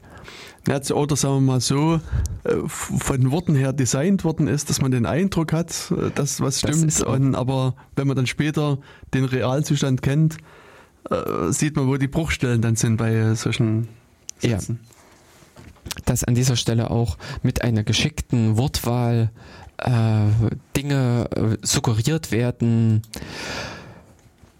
die unter Umständen dann in der Praxis sich doch anders zeigen. Ja, also so. wie gesagt, auf jeden Fall sei auf das dieses Projekt Open Schufa hingewiesen. Mhm. Ähm, und äh, was auf alle Fälle, also auch wenn er sagt, dass, dass äh, dieses Projekt, das ist äh, uns ein bisschen merkwürdig, das wollen wir vielleicht nicht unterstützen. Was ich auf alle Fälle unterstützenswert finde, oder mhm. nicht unterstützenswert, aber äh, mitmachenswert ist eben, sich wirklich mal diese Selbstauskunft zu holen. Also diese Auskunft über die eigenen gespeicherten Daten. Und das nicht nur bei der Schufa, sondern bei sämtlichen Stellen. Also es ist immer gut, wenn ihr mal sozusagen eure Briefpost und E-Mail-Post anguckt, mal ein bisschen mitzuschreiben, mit wem habe ich denn so geschäftliche Kontakte oder wer schreibt mir denn hier irgendwas und die dann einmal im Jahr oder einmal alle zwei Jahre oder fünf Jahre mal anzuschreiben mhm. und zu fragen, hey, woher habt ihr denn meine Daten? Was ist denn über mich gespeichert bei euch? Also gibt es da äh, den T5F, mhm. die, die äh, Tom. Toms äh, Fassung von Framstags freundlichen Folterfragebogen, der äh, hier einfach sozusagen wirklich Stich, also ganz klar sagt, nach Paragraph 34 Absatz so und so BDSG will ich denen die mhm. Auskunft haben und so weiter. Und dann kann man einfach kopieren, setzt seinen Namen ein und, und schickt das los. Und äh, seit einiger Zeit gibt es auch den CT5F, mhm. nämlich die äh, Fassung der CT von Framstags freundlichen ah. Folterfragebogen, okay. ähm, weil es, das hatten wir in der letzten Sendung schon angesprochen, am 25. Mai äh, eine neue Zeit anbricht, mhm. was so das Datenschutzrecht betrifft. Und äh, die CT hat quasi so ein Musterschreiben entworfen, was auch auf die Datenschutzgrundverordnung mit äh, zutrifft, was dort die relevanten Paragraphen mhm. mit äh, zitiert. Und ja, da kann man das auch nutzen und das dann mit versenden. Mhm. Das beziehungsweise äh, dieser T5F, also ich habe ihn in der Vergangenheit mal genutzt, einfach aus einem Anlass heraus. Und äh, das ist natürlich auch mit häufig, dass wer wirklich sagt, er wird, äh, also oder er fühlt sich belästigt von einigen ähm, ja, äh, äh, ja, Agenturen oder sowas, die einen immer wieder anrufen, wobei anrufen, ich persönlich, äh, ist meine Erfahrung, das hat wahnsinnig abgenommen, da es ja diesen, dieses Court Call Verbot mhm. gibt. Mhm aber äh, Werbung und äh, also äh, die äh, postalische Werbung existiert ja weiterhin und manche Leute, so wenn ich das hier und da höre, sind davon noch sehr stark betroffen.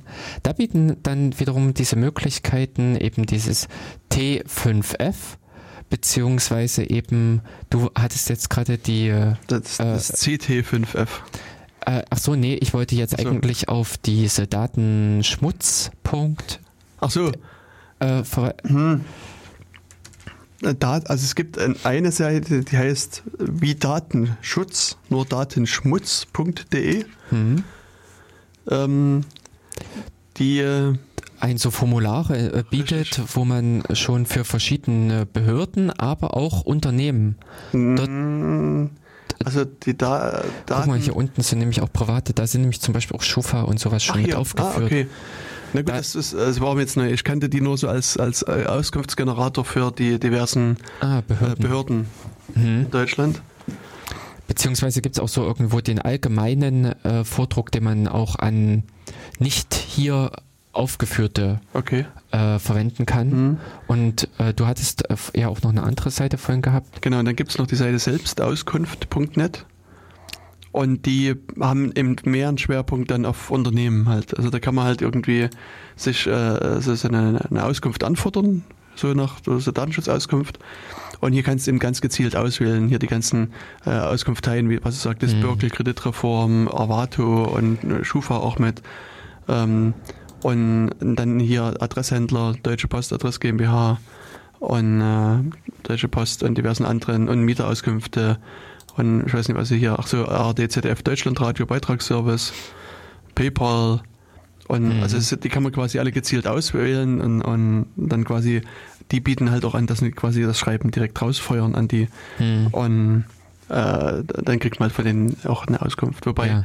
äh, die nur, ich weiß gar nicht, drei oder fünf Auskünfte pro Jahr kostenlos zulassen. Mhm. Und wenn man eben jetzt äh, diese ganze, den ganzen Strauß an, an Firmen mhm. anschreiben will, dann muss man sich hier auch ein Konto anlegen und ich glaube 9 Euro oder 10 Euro im Jahr Aha. dafür bezahlen. Mhm. Was aber auch. Gut, wenn man wirklich ja. so viel, dann hm. äh, rechnet sich das zum Teil wirklich genau. Äh, gemessen im Prinzip an den Post, also an den Briefmarken.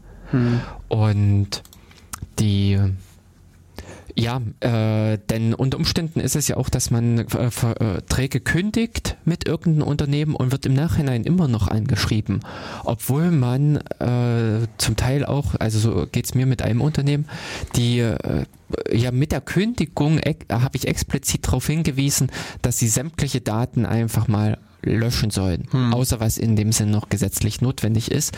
Aber auf alle Fälle können, sind das keine Werbedaten. Ja. Und wenn ich da jährlich noch irgendwie eine, wie zufrieden sind Sie mit unseren Diensten? Gar nicht. E-Mail bekomme, dann scheint da doch noch irgendwo ein Eintrag zu existieren in einer Datenbank oder in einer Tabelle, der eigentlich da nicht mehr reingehört. Hast du mal nachgehakt? Ähm, nee, äh, bei dieser Firma wollte ich jetzt mal von anderer, also von so. äh, höher kommender Stelle okay. nachhaken, weil hm. mir das leider jetzt auch ehrlich gesagt zu blöd ist, hm. äh, da nochmal Zumal ich im Prinzip auch noch äh, beim letzten Mal explizit darauf hingewiesen habe. Ähm, aber die haben sich auch vorher schon schwierig gezeigt mit dem Umgang der Daten. Das, was mir sehr äh, aufgefallen ist, als ich mich damals bei Facebook angemeldet habe, mhm.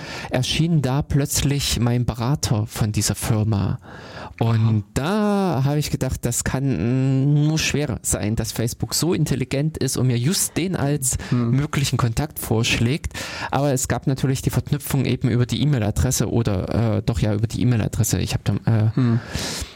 Ja, das ist, es gab mal so einen Fall, der mal auch hoch, ein bisschen mehr hochgekocht ist, mhm. wo es äh, in dem Falle Kunden von, einem, von einer Psychiaterin waren. Uh die sich sozusagen gegenseitig als äh, Freunde vorgeschlagen wurden. Und da hat es sich dann sozusagen, also am Anfang gab es halt auch so die großen Theorien, ja, und die haben quasi den, den, den, Raum überwacht und cool und, und da irgendwas sich irgendwo reingehackt. Und, aber es war letztlich trivial so, dass die diese Psychotherapeutin quasi auf ihrem Handy auch so eine Facebook-App hatte. Mhm. Und, und, und in, in, auf dem Handy hatte die halt auch ihre die Telefonnummern der Leute, der Patienten halt gespeichert. Ne?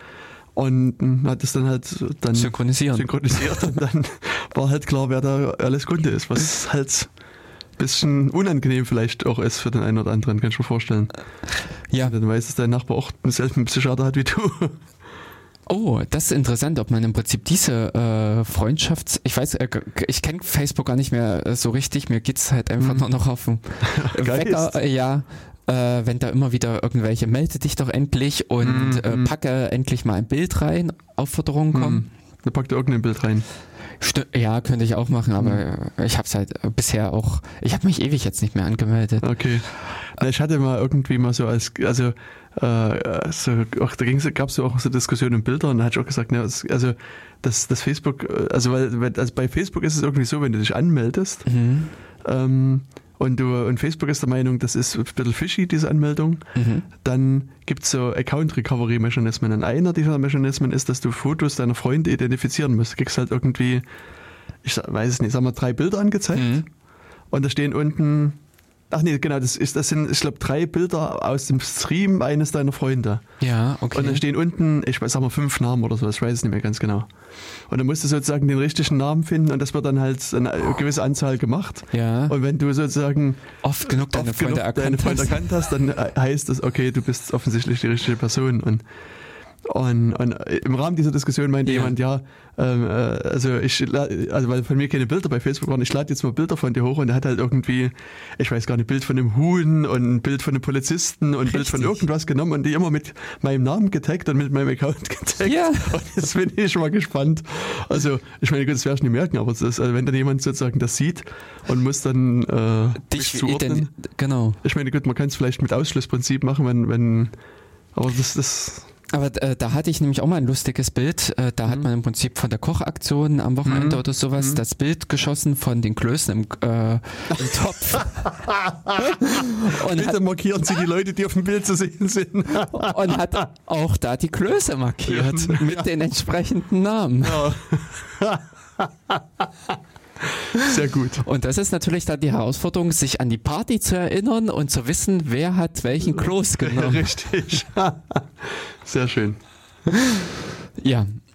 Und Aber springen wir erstmal wieder zurück zu unseren Gedanken, äh, dass dieses Projekt Open Schufa im Moment mit äh, ja, Daten sucht, äh, Mitstreiter sammelt, die äh, versuchen, also dem, äh, sie im Prinzip dabei unterstützen, den Algorithmus der Schufa, die Art und Weise der Bewertung, wie die Schufa zu dieser Zahl, zu dem Endergebnis kommt, das ein bisschen weiter zu lüften, das mhm. aufzudecken. Genau.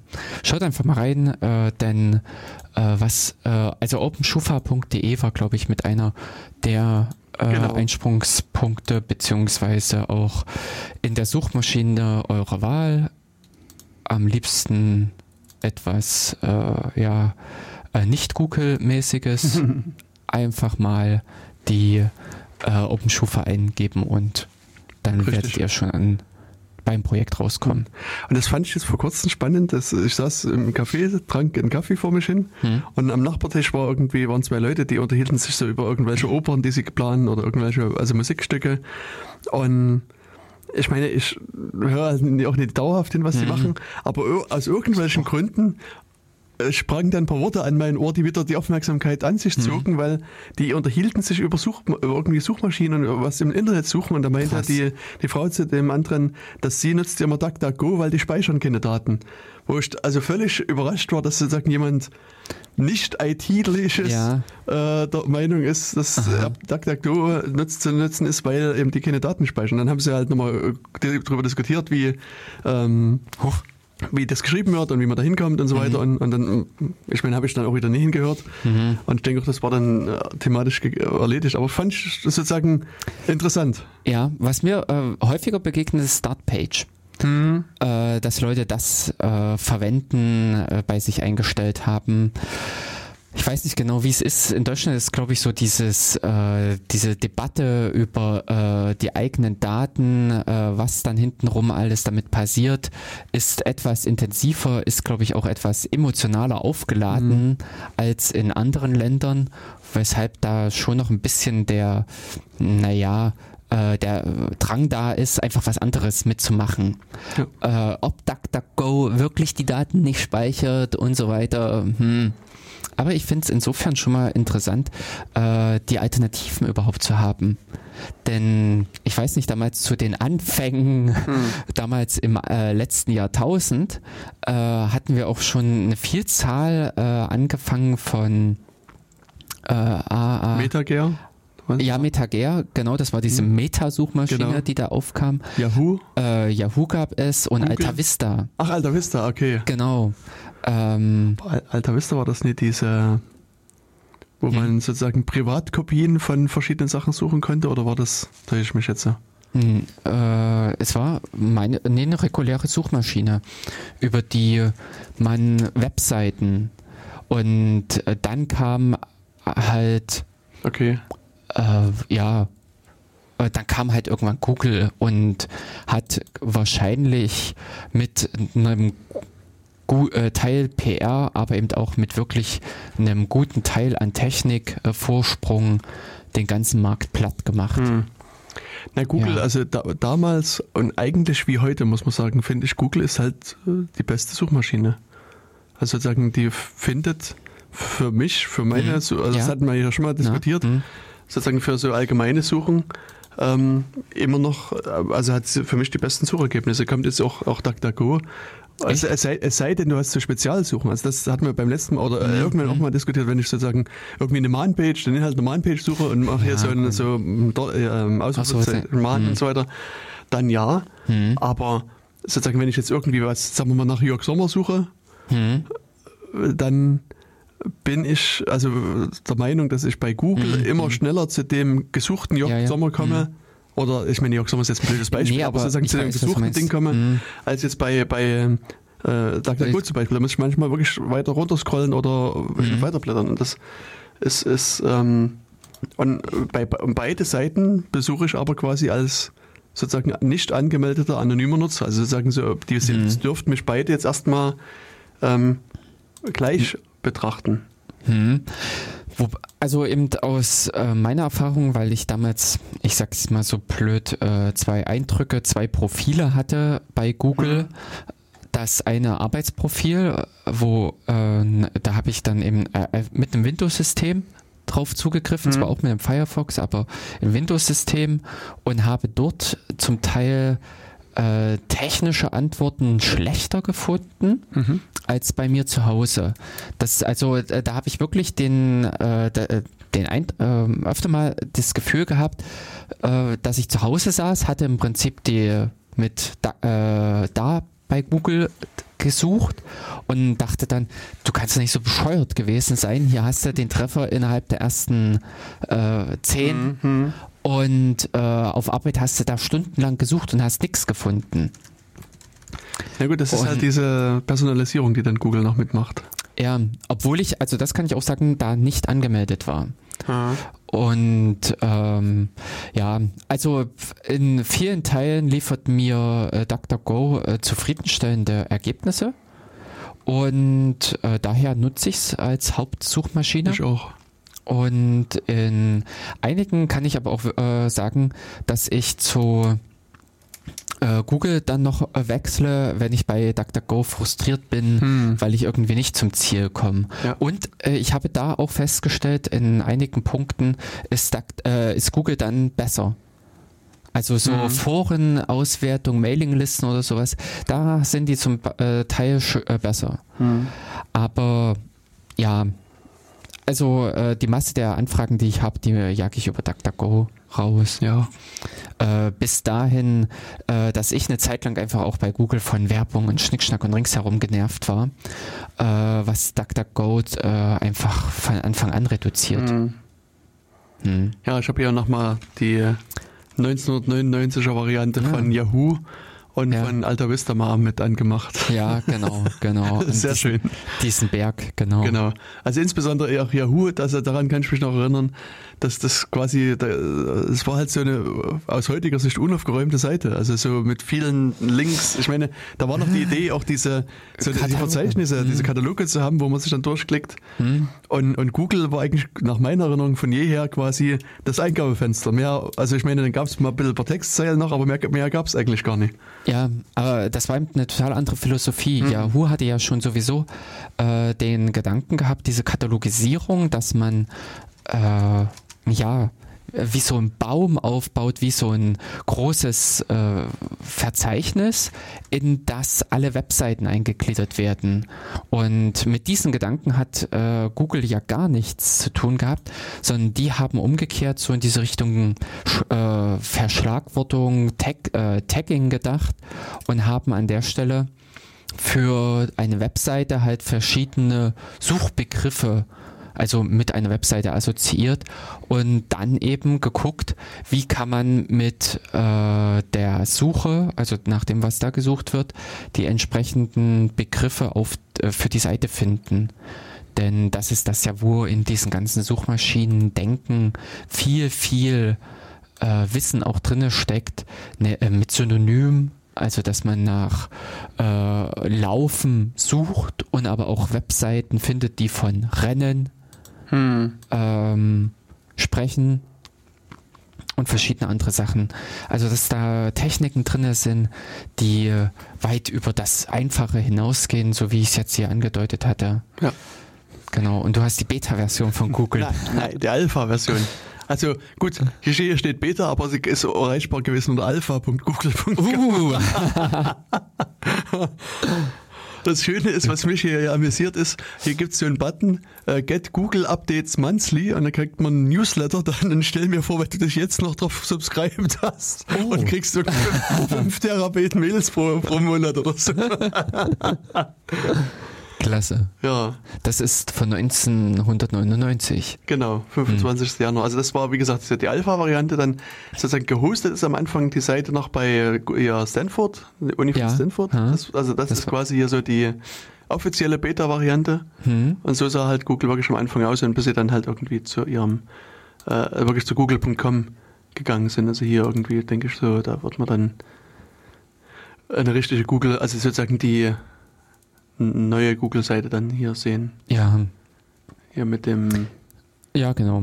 Das ist eigentlich. Und das, also das war, Äh. also ich, also für mich war das damals schon ein Erweckungserlebnis. Also als, als ich von Google hörte, hm? Und, und die haben quasi, wie gesagt, was eingegeben. Also ich habe was eingegeben, Suchbegriff und habe quasi das gefunden, was ich wollte. Und das, das ja. passierte dauerhaft. Und es war wirklich, genau. es ging na, für mich gefühlt heute super schnell, dass ich keinerlei andere Suchmaschinen mehr benutzt habe. Ja, Genau, das, das kann ich auch von mir bestätigen. Mhm. Und das, was auch Google einfach hatte, die haben das ganze Universum halt äh, auch geschickt noch ausgebaut. Die waren die ersten, die diese äh, Auszüge der Webseite ja, ja. mit gezeigt mhm. haben. Das, äh, ich glaube, da nämlich auch mit das Hervorheben, die haben die Möglichkeit gehabt, dass du auf den Cache, also auf mhm. deren zwischengespeicherte Version zugreifen konntest und dementsprechend auch Webseiten erreichen konntest, die gerade offline waren. Genau. Verschiedene Informationen. Google Google hat ja damals auch das News-Verzeichnis übernommen. Ich ja. weiß zwar gar nicht mehr so richtig. Das Usenet-Ding, oder was meinst ja, du? Ja, genau, das mhm. Usenet-Verzeichnis. was, ja, äh, von irgendeiner anderen Firma. Mh. Aber auf alle Fälle war das nämlich auch eine riesige Quelle von Informationen für mich, weshalb ich auch sehr schnell äh, Google mitgenutzt habe. Mhm. Also die waren damals auch ziemlich gut, äh, Daten zu sammeln. Daten zu sammeln und in vielfältiger Art und Weise zu nutzen. Denn ich weiß nicht genau, Bildersuche könnte fast auch mit auf die zurückgehen. Ich weiß gar nicht so genau, ich hatte jetzt fast gesagt, auch in Mitte, äh, also 2005 rum, dass ich da schon äh, Dinge gelesen habe zur Beschreibung, die sich genau nämlich um dieses Thema treten, dass Google versucht, die Inhalte von Bildern über den Text herum zu erschließen. Mhm. Ach, von Deja News. Ich äh, muss jetzt, also ich, mich hatte das noch Ach, irgendwie, ja, mir, mir ja. schwirrte der Name im Kopf. Genau. Hm. Ja, Deja, äh, Deja, genau. Da, äh, das waren ja damals, äh, also war damit noch anfangs die äh, ne, Usenet-Suche ja. und dann war das bei Google mit Forted. Genau. Aber wie sind wir jetzt eigentlich schon wieder auf Google und Suchmaschinen gekommen? Das, also das, das, wir haben wieder äh, äh, ach, äh, und zwar war wieder der Absprung bei OpenSchufa und der Suche äh, in der Suchmaschine der Wahl und damit waren wir bei nicht Google Suchmaschinen. Ja, okay. Äh, beziehungsweise bei dieser einen Ente hm. bei duckduckgo.com, hm. Äh, für die wir hier so ein bisschen die Werbetrommel mitrühren wollten. Denn das eine mögliche Alternative, um auch die äh, ja, Diversität im Internet zu steigern. Genau. Denn das, was in den letzten Jahren ja massiv äh, zugenommen hat, ist die äh, also absolute Monokultur. Hm, Zentralisierung. Ja, schrecklich. Also mhm. es ist, äh, äh, wenn man das so mal betrachtet, was früher eben weil wir gerade auch das Usenet hatten, so dieser Ausgang mhm. dieses dezentralen Verteilens von Kommunikation auch. Und puff, das ist zusammengefallen in drei, vier große Anbieter. Mhm. Äh, ja, Facebook, Google, Twitter, mhm. Instagram, YouTube. Na, das ist auch alle, äh, das ist ja hintenrum ja. alles der gleiche Verein. Genau. Und alles in dem Sinne wirklich die singulären Plattformen, äh, bei denen auch nicht mal mehr so richtig der Benutzer seine Daten in der Hand hat. Was ich ach, äh, bei irgendwas habe ich, äh, aber das ist jetzt auch schon wieder mehrere Tage, Wochen her, hatte ich nämlich auch wieder das lustige Beispiel gelesen. Da hat wieder der Anbieter von irgendeiner Hardware oder von also so einem Cloud-Zugang äh, seinen Dienst eingestellt hm. Ja, und da waren halt auch die Daten wieder mal weg. ja, genau. Also, das ist natürlich in dem Sinne auch, wer da an seinen Bildern, äh, die er bei Facebook äh, mit äh, stehen hat, dran hängt, der sollte einfach auch sich Gedanken darüber machen, was ist, wenn Facebook mal weg ist. Ja, oder wenn Facebook auch beschließt, den Account mal zu schließen. Äh, ja, genau, das kann ja im Prinzip mhm. umgekehrt passieren und mhm. das ist ja nicht unrealistisch, ja. dass Facebook einfach mal sagt, äh, dieses Bild enthält äh, Dinge, die aussehen wie Brüste. Mhm. Weg Richtig. damit. Aber nur weibliche Brüste. Männliche Brüste sind okay. Also die Brustwarzen. Das ist ja, also Brüste ist ja auch ach ja, Brustwarzen. Ach ja, das waren ja im Prinzip die zugeklebten Brustwarzen. Äh, Aber derartige, äh, da, da liegt einfach nicht mehr die Datenhoheit über die eigenen Daten bei den ja, Leuten, die das Interesse daran haben, beziehungsweise die, äh, die auch ursprünglich generiert haben. Hm. Die sind dann einfach irgendwie weg. Und wem das wichtig ist, der sollte sich darüber Gedanken machen. Richtig. Also insofern hat sich die Welt doch ganz schön äh, massiv gewandelt. Hm, hm. Leider. Deswegen, also was äh, ich noch so mhm. mit erwähnen kann, also wir sind irgendwie gerade so am Zusammenfegen verschiedene Themen, habe ich so einen Eindruck. ähm, also ich habe, ich hatte mir eigentlich so ein bisschen vorgenommen, im Stillen ein bisschen mehr zu blocken dieses Jahr. Mhm. Und hat, mir fehlt, aber das ist das Problem, was ich immer feststelle. Ähm, also so initial, es war so eine, so eine Sache, habe ich mir vorgenommen, aber mir fehlten Ideen, über was ich blocken kann. Ich war ah. irgendwie der Meinung, naja, eigentlich alles uninteressant. Okay. Und, und dann war es aber sozusagen äh, parallel schwebte was in meinem Kopf rum, so ein Gedanke, der immer mehr Raum in meinem Kopf einnahm und der dann irgendwann danach schrie, verblockt zu werden. Mhm.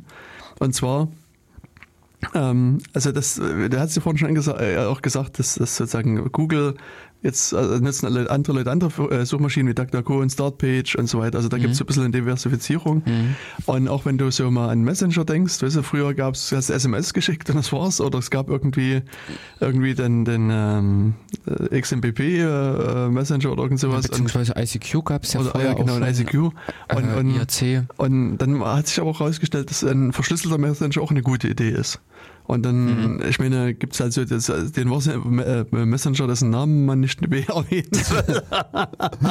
Der mit ganz häufiger Verbreitung. Richtig, also in Deutschland zumindest. Mhm. Und, und diverse andere äh, Messenger, die mehr oder weniger gut verschlüsseln mhm. und auch mehr oder weniger gut auf Datenschutz achten. Und das, also wie gesagt, das ist ja eine unglaubliche Breite an, an solchen Messengern. Also dann Webseiten werden jetzt verschlüsselt. Also Verschlüsselung ist ein Thema, was jetzt mhm. 2013, glaube ich, richtig Fahrt aufgenommen hat. Mhm. Und aber was mir dann irgendwie auffiel, ist, dass ich mir gedacht habe, naja, was ist denn so eine einfache Aufgabe? Eine einfache Aufgabe im Bereich Verschlüsselung. Sozusagen das Hello World hm. der, der, Verschlüsselung. Okay. Wäre es, also eine Annahme, die man treffen kann, ist, man nehme eine Datei und verschlüssele diese Datei. Und das ist da, also sozusagen, es ist ja zunächst erstmal eine einfache Aufgabe. Weißt du, da musst du auf nie viel achten, sondern du nimmst quasi die Daten, mhm. verschlüsselst die und speicherst die wieder auf die Platte fertig. Da musst du nicht auf Netzwerkkommunikation achten ja, ja. und mhm. verlorene Nachrichten mhm. und äh, was weiß ich. Also, ah, okay. Mhm. Und, und ja, also wie gesagt, das war so erstmal so das, das Grundproblem. Mhm. Dann habe ich überlegt, wie würde ich denn das Problem lösen? Und nicht nur, wie würde ich das Problem lösen, sondern wie würde das mein Nachbar oder meine Nachbarin lösen oder irgendjemand. Mhm. Und meine Annahme ist, dass das Problem wirklich an sich sehr einfach ist, so ein grundlegendes Problem. Aber wenn ich mich jetzt hier auf die Johannisstraße stelle und 100 beliebige Leute frage, nehmen Sie mal eine Datei, verschlüsseln Sie mir die und geben Sie mir die irgendwie her, schicken Sie mir per Mail oder was auch immer, würden, naja, also weit über 95 Leute dran scheitern, würde ich denken. Okay, ich hätte jetzt sogar gesagt, mehr als 99,5. Ja, ja ne, also mehr als 99. Also, wie gesagt, ich habe ein bisschen Spielraum gelassen, weil Jena ist ja eine IT-affine Stadt. Aber also eigentlich war das wirklich die, die ja, überaus Mehrheit. Also auf der anderen Seite, sozusagen, wenn ich jetzt nur zu den Leuten sagen würde, ohne jetzt an Verschlüsselung zu denken, ich habe hier auf dem Zettel drei Zeilen Text geschrieben. Gehen Sie an Ihren Computer, schreiben Sie den Text in eine beliebige Datei und schicken Sie mir die Datei zu. Bin ich sicher, dass die Mehrheit der Leute diese Aufgabe einfach lösen könnte. Die würden halt irgendwie Word aufmachen, den ja. Text schreiben und mir dann zuschicken. Oder was auch immer, LibreOffice ja. oder naja. Hm. was, es ist auch völlig egal was, aber mhm. das ist sozusagen eine völlig einfache Aufgabe, die vom Großteil der, der Menschen zu lösen wäre, mhm. glaube ich. Und das andere, und dann, ja, wie gesagt, das war so die Grundannahme, und dann habe ich halt so einen Blogbeitrag geschrieben und gesagt, hey, Aufruf mhm. an alle da draußen, die ihr das lest, ich habe hier eine E-Mail eingerichtet, ANC, also Encryption 2018, mhm. Bitte nehmt euch irgendeine beliebige Datei, verschlüsselt die mir und schickt mir Anweisungen mit, wie ich die entschlüsseln kann. Also irgendein Passwort oder irgendwie, welches Programm habt ihr genutzt oder was mhm. auch immer. Also, okay. also sozusagen, egal wie man das jetzt. Äh, also äh, genau, Menschen waren frei. Mal. Also denn ich habe so eine Standardlösung dafür einfach im Kopf. Äh, also ich hatte auch einige Lösungen im Kopf, aber es geht ja nicht nach mir, weil ich wollte wissen, was machen alle anderen außer mir? Also was macht so der, hm? also ich meine, ich bin mir schon sicher, dass ich nicht Otto Normalverbraucher erreiche, sondern natürlich auch wieder Leute aus meiner Filterblase, aber was machen die anderen Leute? Genau. Was, was wären deine Lösungen? Ähm, naja gut, meine Lösung wäre an dieser Stelle wirklich äh, mit äh, GPG zu arbeiten. Mhm. Wenn ich dir, also da wir im Prinzip die Schlüssel beide mhm. haben, wenn ich dir was verschlüsselt zukommen lassen soll, dann würde ich das eben durch PGP äh, oder GPG durchjagen und dir dieses Ding schicken. Also Ich- die Datei als, als GPG verschlüsselte Datei. Genau. Gegen meinen äh, Schlüssel sozusagen. Gegen deinen Schlüssel. Okay. Ja. Hm. Also weil ich halt auch, äh, weil die äh, Form, diese Art und Weise der Kommunikation bei uns ja sowieso schon besteht. Ja. Aber der Otto-Normalverbraucher, äh, vor allen Dingen, weil du gesagt hast, äh, ich möchte es verschlüsselt haben, hätte äh, meiner Meinung nach zu einem ZIP-Archiv gegriffen. Mhm. Dass äh, die Masse der Windows-Leute, denen ist das bekannt, Mhm. dass die mit 7-Zip oder mit äh, auch dem. Win äh, nee, ich glaube auch ist schon der Windows selber, der Zipper. Wenn Okay. du im Windows ein ZIP-Archiv Mhm. anlegst äh, über den Explorer, der kann, glaube ich, nämlich auch schon Passwörter vergeben. Okay. Und das ist meiner Meinung nach auch äh, vielen bekannt. Mhm. Und ich muss sagen, das war auch meine Erwartung. Hm? Also, dass ich sozusagen äh, viele ZIP-Archive kriegen wer werden würde, weil das, ich das für diese quasi die bekannteste Verschlüsselungslösung Ja, das gehalten würde habe. ich auch. Hm. Also es ging mir auch bei hier da gar nicht um sozusagen die Sicherheit der Verschlüsselung. Also Mhm. das, das, also ich habe keinerlei Randbedingungen gestellt, sondern nur verschlüsselte Datei. Und das, also eine Person hat mir zum Beispiel eine BS64 kodierte Datei geschickt. Das habe ich nie akzeptiert als Verschlüsselung, weil das ist halt, das ist keine Verschlüsselung. Also das, aber all- alles andere, ich sag mal, wenn du jetzt, ich sag mal, eine Rot 13 verschlüsselt, ich meine, ja, Ja, weiß, ja, es ist auch, ist auch sinnlos, aber also, also ob du jetzt sozusagen DES nimmst oder 3DS oder AES oder sonst Genau, was, das das, wäre mir jetzt egal. erstmal egal gewesen. Hm. Und, und wie gesagt, ja, meine Erwartung wäre auch, oder war am Anfang, dass ich viele ZIP-Dateien kriege, Mhm. die Mhm. Äh, äh, verschlüsselt sind. Und das waren in der Tat wenig. Also oh, ich habe so insgesamt so knapp 50 hm. Dateien oder ja. sagen wir mal Nachrichten erhalten. Und wie viel davon waren verschlüsselt in irgendeiner Art und Weise? Was würde deine Schätzung sein? Hä, na, ich hatte erwartet alle. Nein, Also, äh, Hilfe. es waren weniger als 50. Also von den äh, Leuten, die dir äh, gesagt haben, ich schicke dir eine verschlüsselte Datei, Das, war- nee, die haben das nicht gesagt, das habe ich gesagt. Ich möchte eine verschlüsselte Datei haben. Quatsch. Das heißt im Prinzip ist äh, ein gewisser Prozentsatz deiner Leser lesen nicht mal. Oder missverstehen vielleicht die anderen. Also, äh, ich meine, äh, also was ich, ich hatte dann noch so sozusagen als, als, also äh, so ein bisschen zur Motivation vielleicht dran geschrieben, um jetzt, also eigentlich meine, meine Intention war, um so ein bisschen Diskussion auch aus dem Weg zu gehen, dass ich sage, ich sitze an einem fremden Rechner und muss dort die Datei runterladen. Und da ist es, will ich keine Klartextdatei haben, sondern ich will, dass die quasi auf den Stick laden können und dann Ah, später entschlüsseln können. ja, also zu um irgendwie eine, eine Motivation zu Okay, haben. ne? Ja, das war so, da hatte ich noch mit reingeschrieben, Blogbeitrag. Aber ja, das, das war so noch eine Zusatzinformation. In Ordnung, wobei ich das jetzt nicht irgendwie fehlverstanden. Ähm, ja. Ja. jedenfalls äh, Also auf alle Fälle habe ich nicht 50 äh, verschlüsselte Dateien erhalten. Hm. Wow, das finde ich natürlich dann krass. hm, Äh, dann, hm, das ist jetzt schwer zu schätzen. Also würde ich jetzt auch wirklich nur raten und sagen, dann äh, hast du hoffentlich 30. 22. 22. Also wow, we- weniger, als die Hälfte. Ja. Aha. Das ist ja auch interessant. Hm. Und dann, ich meine, es gab Also, oder was heißt denn nicht verschlüsselt?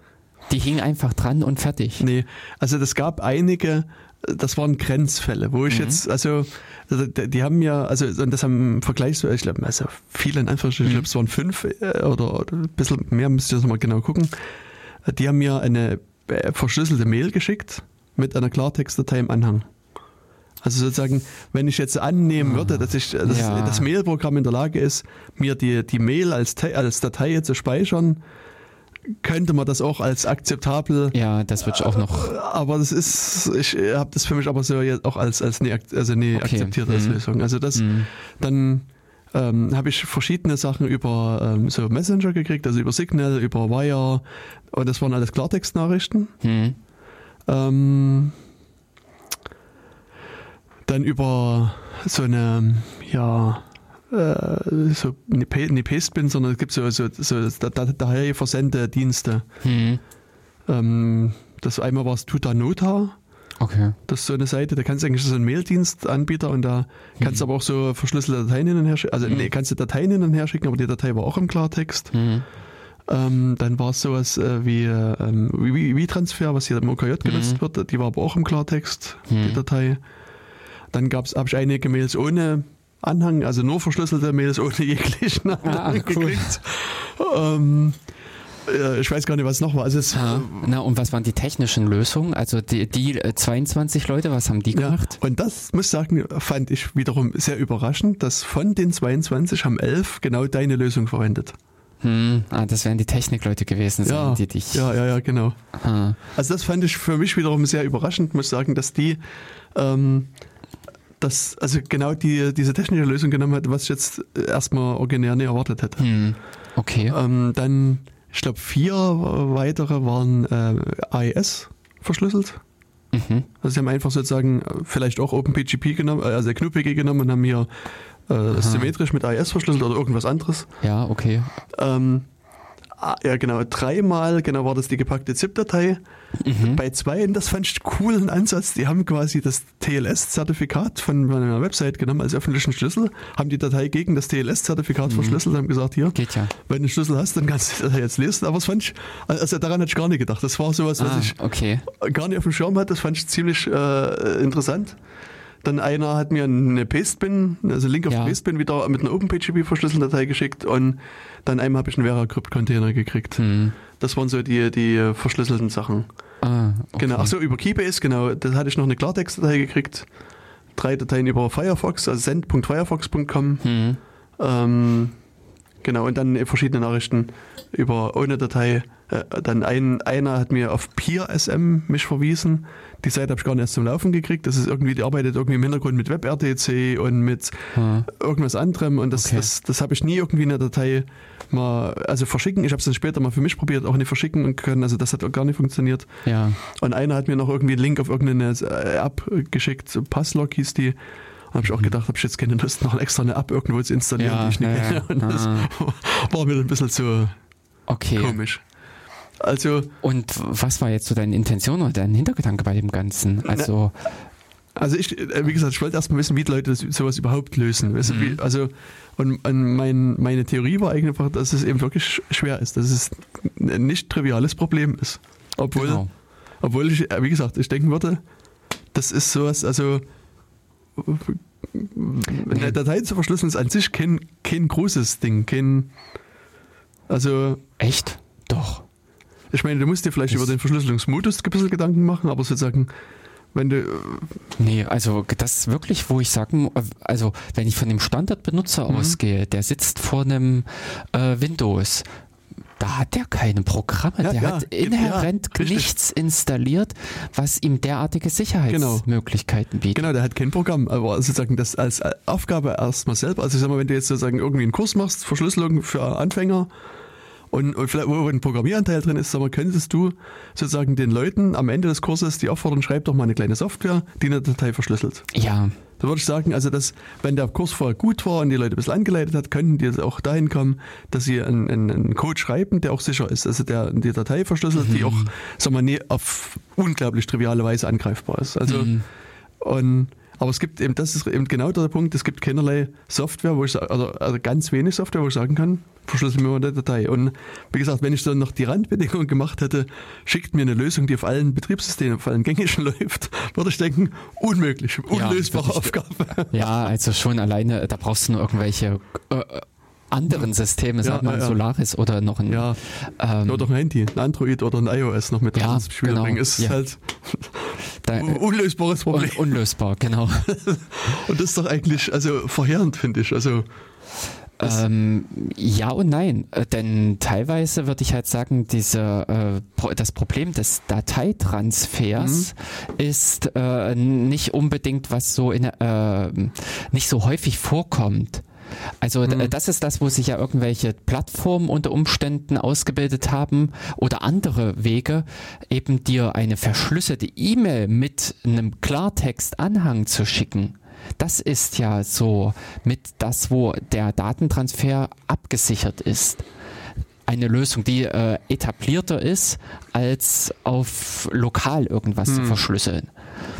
Bis dahin, äh, dass auch für die Eigenverschlüsselung, also sowas wie ein USB-Stick, äh, TrueCrypt, glaube ich, auch sehr bekannt ja, ist. dass, Krypt. hm, Ja, dass äh, solche Sachen da noch genutzt werden. Aber ansonsten äh, spontan, ich habe Also ich würde jetzt mal so sagen, ich habe im letzten Jahr keine verschlüsselte Datei verschickt.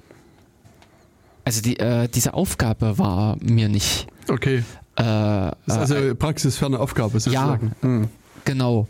Äh, entscheidender wäre im Prinzip, äh, wir machen einen Da- Datenaustausch, was weiß ich. Ich nehme hier, äh, eben wie hier vom OKJ die Sendung mit und möchte sicherstellen, Mhm. dass sie. Mhm. Das äh, wäre dann eben wieder diese Geschichte TrueCrypt und Co. Okay. Ähm, genau, aber praktisch, dass ich eine Datei verschickt habe, die ich verschlüsselt habe. Die ich oder versch äh, verschlüsselt irgendwo platziert habe, du kannst ja auch auf dem Webspace Ja, legen, ja. öffentlich ab. Äh, fällt mir gar nicht ein, wann ich das mal irgendwie gemacht habe. Hm. Hm. Und was mir einfach bei dieser Sache auch auffiel oder äh, das Problem Sicherheit ist ja in den letzten Jahren, wie du gesagt hast, wesentlich äh, präsenter geworden. Sicherheit ist von Anfang an in das blöde Internet nicht eingebaut worden. Richtig. Das muss, äh, also ähm, äh, man merkt irgendwie immer mehr, dass das Internet so ein bisschen kaputt ist. Ja. Hm. Nein, ich habe dann, also, ja, wie gesagt, ich hatte das ein bisschen ausgewertet und das hat, Mhm. hat, hat dann einige so Blogbeiträge nach sich gezogen. Also auch so ein bisschen die Auswertung. Und was ich jetzt noch gemacht habe, das muss ich nur noch ein bisschen mal bewerben als, als Beitrag. Es gibt eine Software, die heißt Minilog. Hm? Und wo ich der Meinung bin, die macht diese Aufgabe äh, relativ gut und auch aus meiner Sicht einfach. Mhm. Aber das ist, Ja, ja. weiß ich nicht. Und deswegen habe ich jetzt mal so einen Blogbeitrag geschrieben und mal äh, gesagt, wie man das installiert und benutzt. Hm? Und hatte dann gebeten, dass man mir mal eine äh, verschlüsselte Datei ähm, zuschickt. Hm? Aber es ist so, dass ich noch nie. Also ich, der der Blogbeitrag ist zwar online, aber ich Genau, müsste das jetzt noch mal ein bisschen mehr Mhm. Aufmerksamkeit erzeugen und ein bisschen Mhm. das vertwittern und versonst Ja. lassen. Ah, Ähm, okay, na gut, aber die Sendung dafür ist ja jetzt schon Richtig. mal ein Anfang. Genau. Richtig. Ähm, aber, äh, also kann ich sagen, apt-get install Minilog? nee. Ah, Das ist ja halt hier wieder das Problem hier ist, dass das ist eine Browser-Extension. Du brauchst eine Google Chrome oder Chromium. Okay.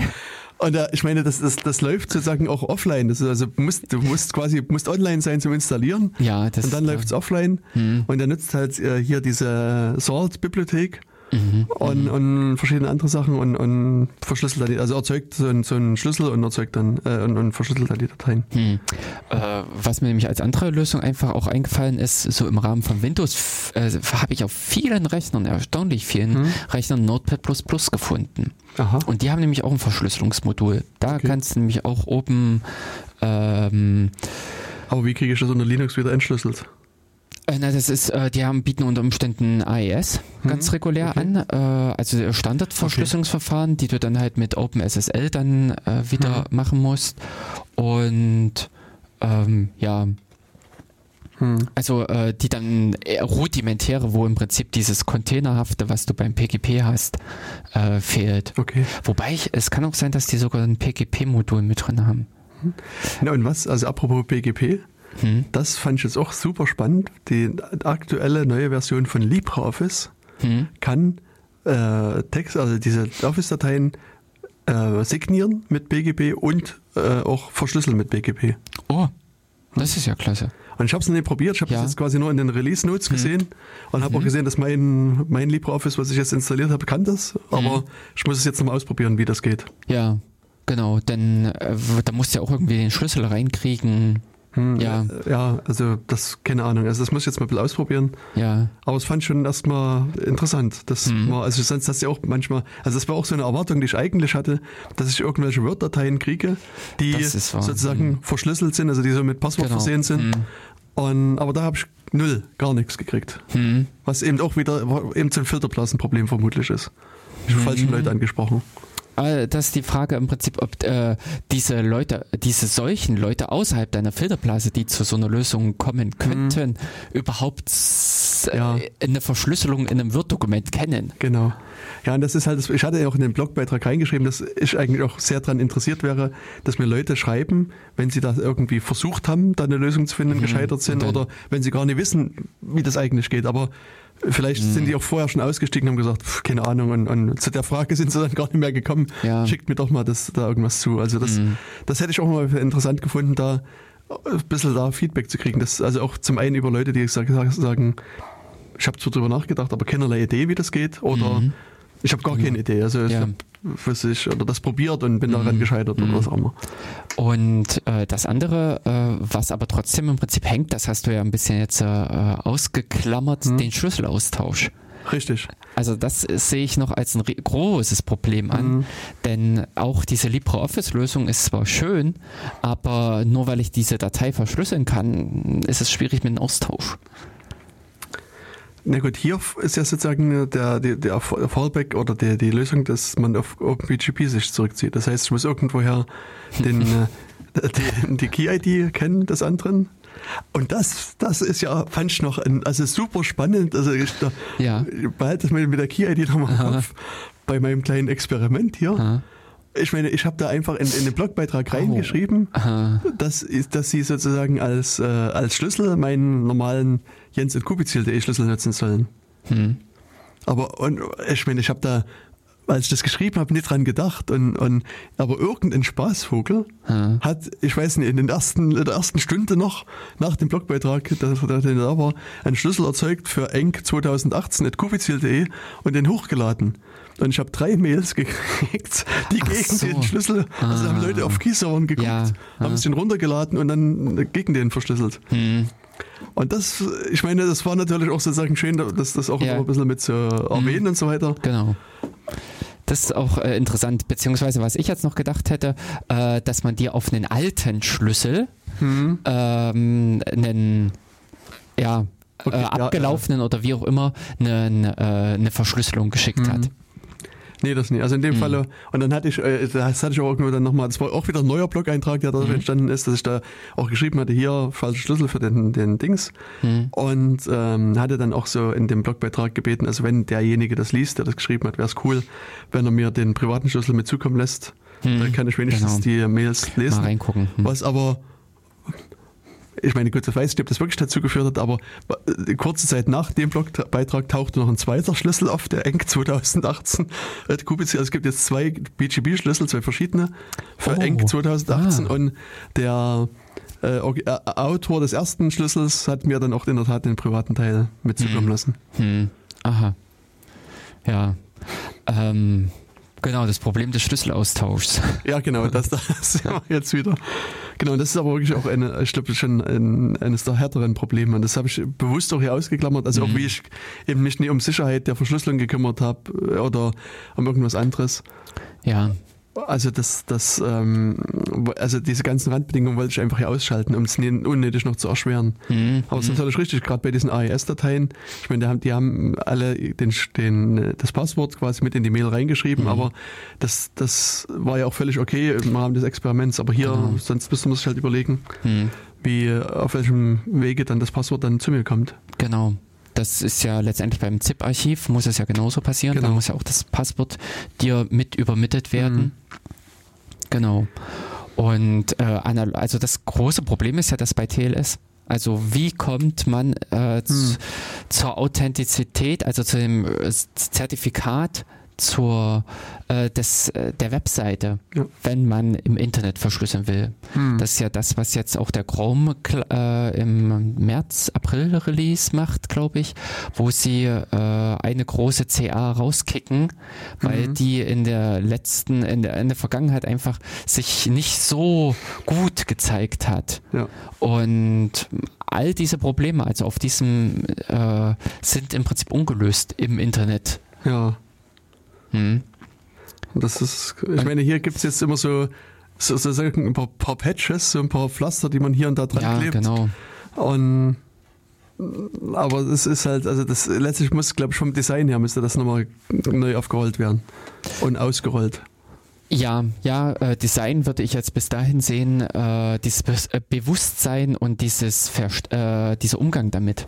Hm. Das ist einfach ja auch, dass das Internet von Beginn an unverschlüsselt, frei, äh, ja, in dem Sinn zugänglich war und an der Stelle einfach auch eine andere Mentalität sich ausgebildet hat. Ja.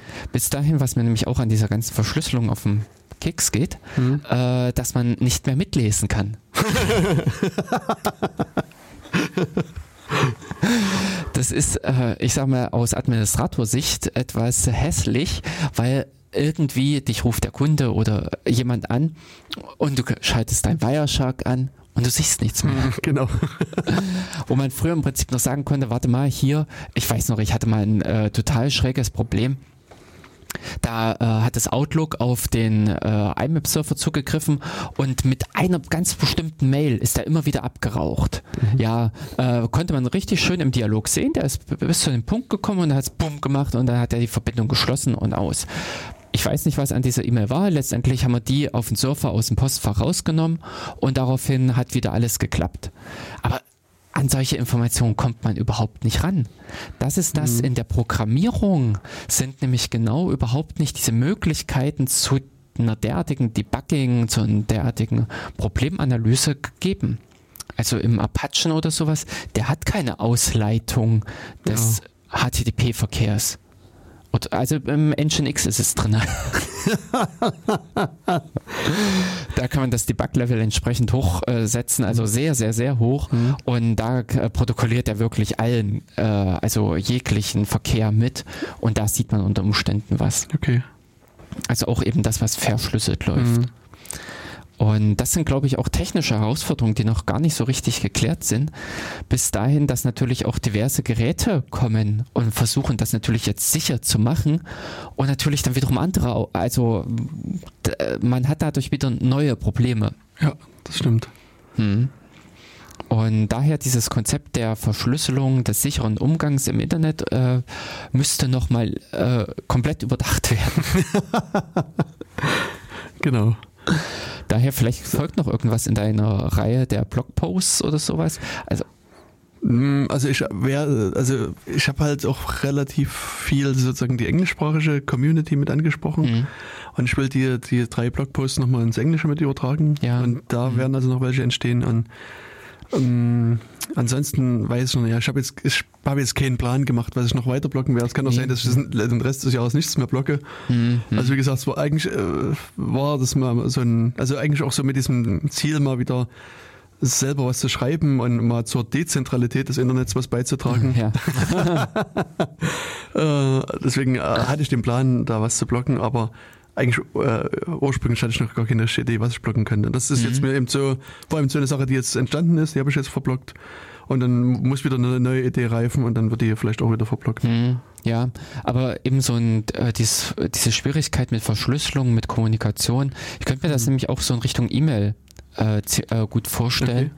Okay. Ähm, überhaupt erstmal eine verschlüsselte E-Mail hinzukriegen, mhm. zu machen. Äh, denn es eben, ich habe eben vor einigen Wochen entdeckt, dass web.de, äh, die bieten so ein Plugin irgendwie. Mailvelope. Ja, genau. Mhm. Äh, und äh, das habe ich auch per äh, Plug and Pray. Nee, äh, im Prinzip per Zuruf mhm. äh, von einer nicht so technikaffinen Freundin. Also mhm. die war halt bereit, es zu probieren. Okay. Also der Wille war da mhm. und dann hat sie sich auch da durchgekämpft. Mhm. Aber ähm, es ist definitiv nicht so, dass die die technischen Kenntnisse hat. Also mhm. die weiß nicht, was sie macht. Und die hat das hingekriegt. Okay. Also das muss ich äh, sagen, was mir echt super an dieser Lösung zugesagt hat, mhm. dass das auf diese Art und Weise äh, dann zustande gekommen mhm. ist und seither äh, kommunizieren wir auch verschlüsselt. Cool. Mhm. Schön. Und trotz dass es in dem Sinne web.de als äh, ein Web Oberfläche mhm. ist. Und das war ja auch äh, lange Zeit diese ganzen Schwierigkeiten dass die effektive E-Mail-Verschlüsselung praktisch also nur bei sich auf dem Rechner passieren ja. konnte. Mhm. Dass alle Lösungen, die dafür da waren, waren nur im Gedanken, du hast den Schlüssel äh, bei dir und brauchst dafür leider ein externes Programm. Ja. Also sowas wie eben mit kopiere deinen Text in ja, ein anderes Programm, verschlüssele und mhm. kopiere. Naja. Mhm. Hm. Und da fehlen leider eben noch viele, viele äh, Lösungen, um das Ganze auch richtig äh, mit einzubauen, äh, dass das ja, äh, letztendlich, wenn irgendwas eine Hürde darstellt, mhm. dann tun es die Leute nicht. Dann ist das so eine Abprallstelle, mhm. an der die Leute dann einfach Umwege suchen, Richtig. äh, andere Lösungen suchen. Hm. Und daher muss das einfach leicht gehen. Hm. Na, das war generell eine Idee, also äh, die mir so im Kopf noch rumschwebt hm. mit der äh, LibreOffice-Lösung, hm. dass ich mal nochmal rumfragen wollte, was andere so an empfehlenswerten Tutorials haben für die Einrichtung von OpenPGP. Mhm, ja. Also gibt es da irgendwas, was man jemanden, der sozusagen Neueinsteiger ist, wirklich bedenkenlos geben kann. Also nee, Mhm. erst hier, mach erstmal apt-get oder mach, äh, installier erstmal ein Linux, konfigurier deinen Kernel Ja. neu und, und dann kannst du apt-get install irgendwas machen. Also wirklich sowas, wo, was sich am besten an Windows-Nutzer richtet, würde ich sagen, oder an, an, an Leute, die vielleicht auch ein Android nutzen oder ein iOS, also falls da irgendwas gibt. Also Ja. wenn ihr da irgendwas kennt, hinterlasst uns doch mal einen Kommentar oder schreibt mir eine Mail. Also ich bin da, wäre da sehr interessiert dran, dass da, da mal erst was zu lesen, was wirklich eine einfache, zugängliche Beschreibung ist, wie man sowas einrichtet. Beziehungsweise heutzutage macht man ja ein YouTube-Video. Genau, finde ich auch wirklich Mhm. praktikabel, äh, weil äh, mir selbst geht's auch so, dass oftmals in dem Video sieht man noch, ach, der klickt da oben links Ja, oder genau. sowas. Und lauter solche Geschichten. Äh, oder eben, man sucht, in welcher Registerkarte ist der hinterletzte Punkt versteckt ja. oder sowas. Deswegen, ich habe äh, nebenbei bemerkt heute, äh, Ja. dieses Mini-Log-Ding, da habe ich mir auch ein, ein, ein, äh, noch kein YouTube-Video aufgenommen, aber erstmal so ein Screencast gemacht. Ah, hm. Und äh, der gefällt mir aber noch nicht richtig. Ich muss das nochmal machen und nochmal bearbeiten und dann lade ich den auch bei YouTube hoch. Äh, Deswegen, Oh, na, dann trag doch mal zur Diversität dabei und nimm Vimeo.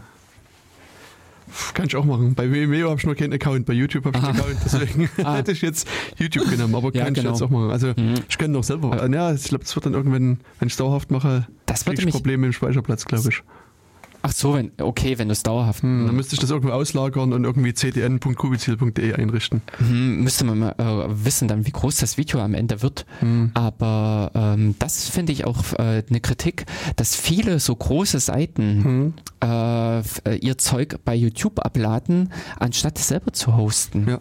Dass die, äh, also wo auch wirklich Firmen dahinter stehen, die eigentlich die Kapazitäten haben müssten, die da auch da an dieser Stelle Mhm. einfach ihre Hoheit über die Daten abgeben.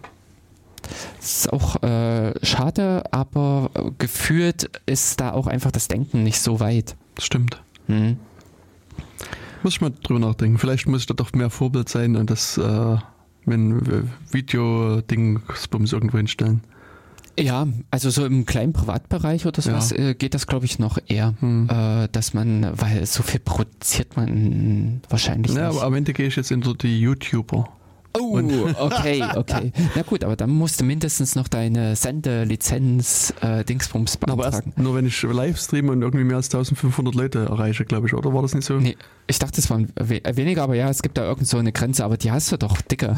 Aber nee, nee live, noch, noch nicht. ja, aber ich meine dann, äh, ich hatte gestern oder jetzt vorgestern, also in den letzten Tagen, so eine Sendung gehört, wo ähm, bei einem der öffentlichen Sender, Hm? die haben halt mal versucht zu gucken, was so die YouTuber an Geld einnehmen. Hm. Und, und, und haben wir gen generell das ganze ähm, Universum da ein bisschen mit beleuchtet. Und ich meine, es war halt schwierig, irgendwie genaue Zahlen zu Hm, äh, bekommen, aber die hatten eine YouTuberin, die hatte wirklich wenig Abonnenten, also ich sag mal 1000 oder so. Also waren wirklich sozusagen was, wo, wo, wo ich sagen würde, das kann man eigentlich auch, auch durchaus Mhm. erreichen. Das ist jetzt keine Ja. so eine astronomische Zahl. Und die meinte, dass sie durchaus schon 500, 600 Euro einnimmt mit ihren Videos, was Okay. ich, was ich also eigentlich viel fand, muss ich sagen. Also hätte ich jetzt gedacht, dass die eher so bei Null liegt oder irgendwie mal Hm. äh, irgendwie ein Sandwich mal zugeschickt kriegt oder so. Ja, ja. Also das, das hat mich überrascht, äh, dass das schon sozusagen bei relativ kleinen äh, Abonnentenzahlen Genau. doch schon, schon und ähm, so viel ist. äh, aber äh, sie hat das Ganze über ihre Werbe, über diese Werbe. äh, Das ist jetzt, also die, die, die hatten die auf so einer YouTube-Messe angesprochen Ach und die so. war eine der einzigen oder wenigen, Hm. die überhaupt was dazu gesagt hat. Hm. Ähm, und dann hatten sie später eben jemanden von einer anderen Skala, der dann gesagt hat, dass bei den großen, also die jetzt wirklich Millionen Abonnenten haben Mhm. mit Millionen Abrufzahlen, ähm, hat der sich geäußert, dass er sie so mit einem Video so um die 180.000, also bis zu 180.000 Euro einnehmen. Hm, hm, das kann ich mir Was schon eine Hausnummer vorstellen. ist. Hm. Mhm. Aber ähm, das ist das, was ich schade finde bei uns. Also vielleicht da noch mal ein bisschen die Werbetrommel rühren äh, für die ähm, äh, Flatter. Nee, äh, brauchst du nicht mehr Werbetrommel rühren, habe ich rausgenommen, weil Ach. mir das Geschäftsmodell nicht gefällt mir. Ah, okay. Also da Äh. sozusagen, wir, da, momentan kannst du, glaube ich, beim Datenkanal gar keine Werbetrommel rühren für irgendwelche Oh. Spenden. Weil, also wie gesagt, Flatter hatte ich rausgenommen, weil die einfach das, das Modell ein bisschen geändert haben bei sich. Hm, Und das fand ich dann zu unangenehm. hm. Und äh, ich sag mal, was man machen könnte, wäre sowas wie Patreon, mhm. Dass man da Spenden einsammelt. Ansonsten fehlt mir da jetzt auch die, die Idee, wo man da Geld einsammeln kann. Na, also äh, es stehen ja im Prinzip unsere Adressen und wenn da anonym irgendwie mal ein Geldbüttel ja, im genau. liegt. Ja, nee, nee, was ich bei anderen YouTube, äh, nee, ja, bei anderen YouTubern feststelle, nee, also bei Podcastern feststelle, dass die zum Teil Wunschlisten pflegen, wo dann immer mal was, ein Artikel mhm. dann ins Haus flattert. Mhm. Oder eben sowas wie Patreon wird oftmals genutzt oder mhm. ähm, ich meine, man könnte auch mal ein, ein funktionierendes Bitcoin-Konto aufsetzen. Ach so, habe ich aber. Und dann das geht aber relativ einfach. Sich mhm. selbst die Wallet erstellen. Ja, ja genau. Mhm. Und dann könnte man sozusagen über die Wallet versuchen, mhm. da Spenden einzunehmen. Also, mhm. keine Ahnung. Aber ich meine, es war in der letzten, also als es Flatter noch gab, war das relativ wenig, was da reinkam. Mhm, das hat es ja gesagt. Genau, und, und ja, und dann, wie gesagt, haben die es dann sich da mit dieser IO-Firma da zusammengetan und dann muss ich sagen, hatte ich dann irgendwie lange Zeit mit mir gehadert und dann habe ich auch gedacht, nee, eigentlich kann es, sowas muss man nicht unterstützen mhm. und habe dann sozusagen mein Flutter-Konto gelöscht. Ja, ja. Und damit war auch das Datenkanals Flutter-Konto mit verschwunden. Mhm. Was ich aber jetzt interessant an dieser YouTube-Geschichte mitfand, war mhm. einfach der Punkt, dass äh, sehr wahrscheinlich die Leute ja nicht aktiv Geld abgegeben haben. Die haben ja für diese, was du dieses mhm. Beispiel genannt hattest, mit den 1000 Followern, ja. äh, haben die nicht äh, wirklich jeder da irgendwie zwei Cent oder mhm. sowas abgetreten, sondern äh, die wurden halt hin, äh, also nebenbei Richtig. Äh, ausgenommen, mhm. also über Werbung und Co. Genau. Und das ist halt, äh, dass die Leute nicht unbedingt bereit sind, Geld zu geben, aber sich auf irgendeine andere Art und Weise ausnutzen zu lassen. Ja. Also lieber dieses hintenrum in die Tasche gegriffen, mhm. anstatt äh, offensiv. Also. Ja, aber das ist halt, ich glaube, das ist wieder sowas, was, was mhm. menschlich ist, was, was allen sozusagen irgendwie innewohnt. Also das würde ich jetzt nicht verurteilen. Ich denke, das ist so ein, so ein psychologischer Effekt, der, also ich kann mich noch gut erinnern, das war eines sozusagen der Momente, wo mir das, das erste Mal wirklich aufgefallen ist, so in der direkten Form. Ich habe vor also vielleicht 20 Jahren mal einen mhm. Vortrag gehört von so einem äh, Wirtschaftsmenschen, sagen wir ja. mal, es war ein Firmengründer. Ich bilde mir ein, dass er irgendwie auch Professor für irgendwie Wirtschaftswissenschaften mhm. war. Mhm. Und, und der hatte damals erzählt, dass, dass äh, das sind drei Vorstände gewesen in der Firma. Und wie man es eben so macht in einer großen Firma, in der Wirtschaftsstandort Frankfurt am Main, weißt du, da musste halt früh ins Büro mit einem großen Mercedes fahren. Und die, seine zwei äh, Chefs, äh, seine zwei Kollegen haben das auch so gemacht. Und er hat sich aber sozusagen ausgerechnet, dass, dass wenn er sich jeden Tag von zu Hause mit dem Taxi auf Arbeit fahren lässt, ist es günstiger als hm. Äh, äh, irgendwie so ein, so ein dicken Mercedes, also so ein geschäftsführertaugliches ja, Fahrzeug dazu. Ja. Und dann hat er es halt gemacht, hat es halt äh, durchgezogen, ist hat sich früh dann immer Taxi, Taxi kommen lassen, hat sich da rein, reinfahren lassen und abends wieder nach Hause fahren lassen. Hm. Und er meinte, dass also dass, dass der Effekt ist, dass das wirklich weh tut, weil du quasi jede Fahrt einzeln abgerechnet kriegst. Weißt, du musst quasi für jede Fahrt so. quasi ja. einen, einen, gewissen Geldbetrag genau. auf, den, auf den Tisch hm. legen und beim Auto zahlst du halt einmal irgendwie ein hm. paar tausend oder ein paar zehntausend 1000 Euro ja. und, und sozusagen, aber die einzelne Fahrt spürst du nicht mehr. Die mhm, ist sozusagen genau. gefühlt kostenlos für dich. Und er meinte aber am Jahresende ist es so, dass die, also die hatten irgendwie so ein Budget von, von den Autogeldern. Ah, hm. Und bei ihm war es regelmäßig so, dass er aus diesem Topf Geld wiedergekriegt hat. Währenddessen die anderen da, also wahrscheinlich nicht, also zumindest nicht wiedergekriegt haben, aber vielleicht auch nicht eingezahlt haben. Aber, also, äh, dann, genau, aus, aber, der, aus der Firmenkasse hat er im Prinzip Geld ja. dann nochmal quasi mhm. Zusatzeinnahmen gehabt letztlich. Obwohl eben, also, aber er meinte auch, dass das für ihn am Anfang auch schwer war, sozusagen diese Fahrten selber, sozusagen für jede Fahrt Geld zu geben. Das ist sozusagen, also so ein psychologischer Effekt und das, mhm. das, das, mhm. siehst du auch, also es gibt dieses, dieses schöne Buch von, ich glaube, Kahnemann, Thinking Fast and Slow. Mhm. Ähm, schnelles Denken, langsames Denken heißt es, glaube ich. Also ja, okay. in Deutsch. Also das und, und an der, der geht so auf verschiedene, so, sagen wir mal, Erkenntnisse aus der Psychologie ein, mhm. die wir sozusagen einfach mit unserem Gehirn machen. Und das mhm. und sowas ist eben wirklich, also das tut eben weh und das, das willst du halt vermeiden, dass das weh tut. Und deswegen kaufst du lieber ein großes Auto und fährst mit dem, was effektiv zwar viel teurer ist, aber es ist nicht so schmerzvoll, jeden Früh dem Typen irgendwie 30 Euro in die Hand zu drücken oder sowas. Keine Ahnung, wie viel so eine Fahrt gekostet hat. Ja, also, wobei in dem Sinne hätte er wahrscheinlich auch mit irgendeinem Taxiunternehmen einen Pauschalvertrag aushandeln können. Vielleicht hat er das aber, auch gemacht und das mhm. kann sein. Dass, ähm, genau, ich hätte jetzt fast gesagt, da spielt auch äh, echt das Ego-Ding mit rein, mhm. äh, ob ich da mit dem Fetten irgendwas vorfahre oder ob mit einem Taxi. Ja, ne, das mhm. kann auch noch dazu kommen, das stimmt. Das mhm. ist vielleicht noch so ein Effekt. Und da gibt es dann so viele Experimente, die dann äh, so, so Wirtschaftspsychologen machen, mhm. dass die, du sagst irgendwie, ähm, also du kaufst dir eine Karte für das, für das Konzert, meinetwegen für 50 Euro und die verlierst du unterwegs.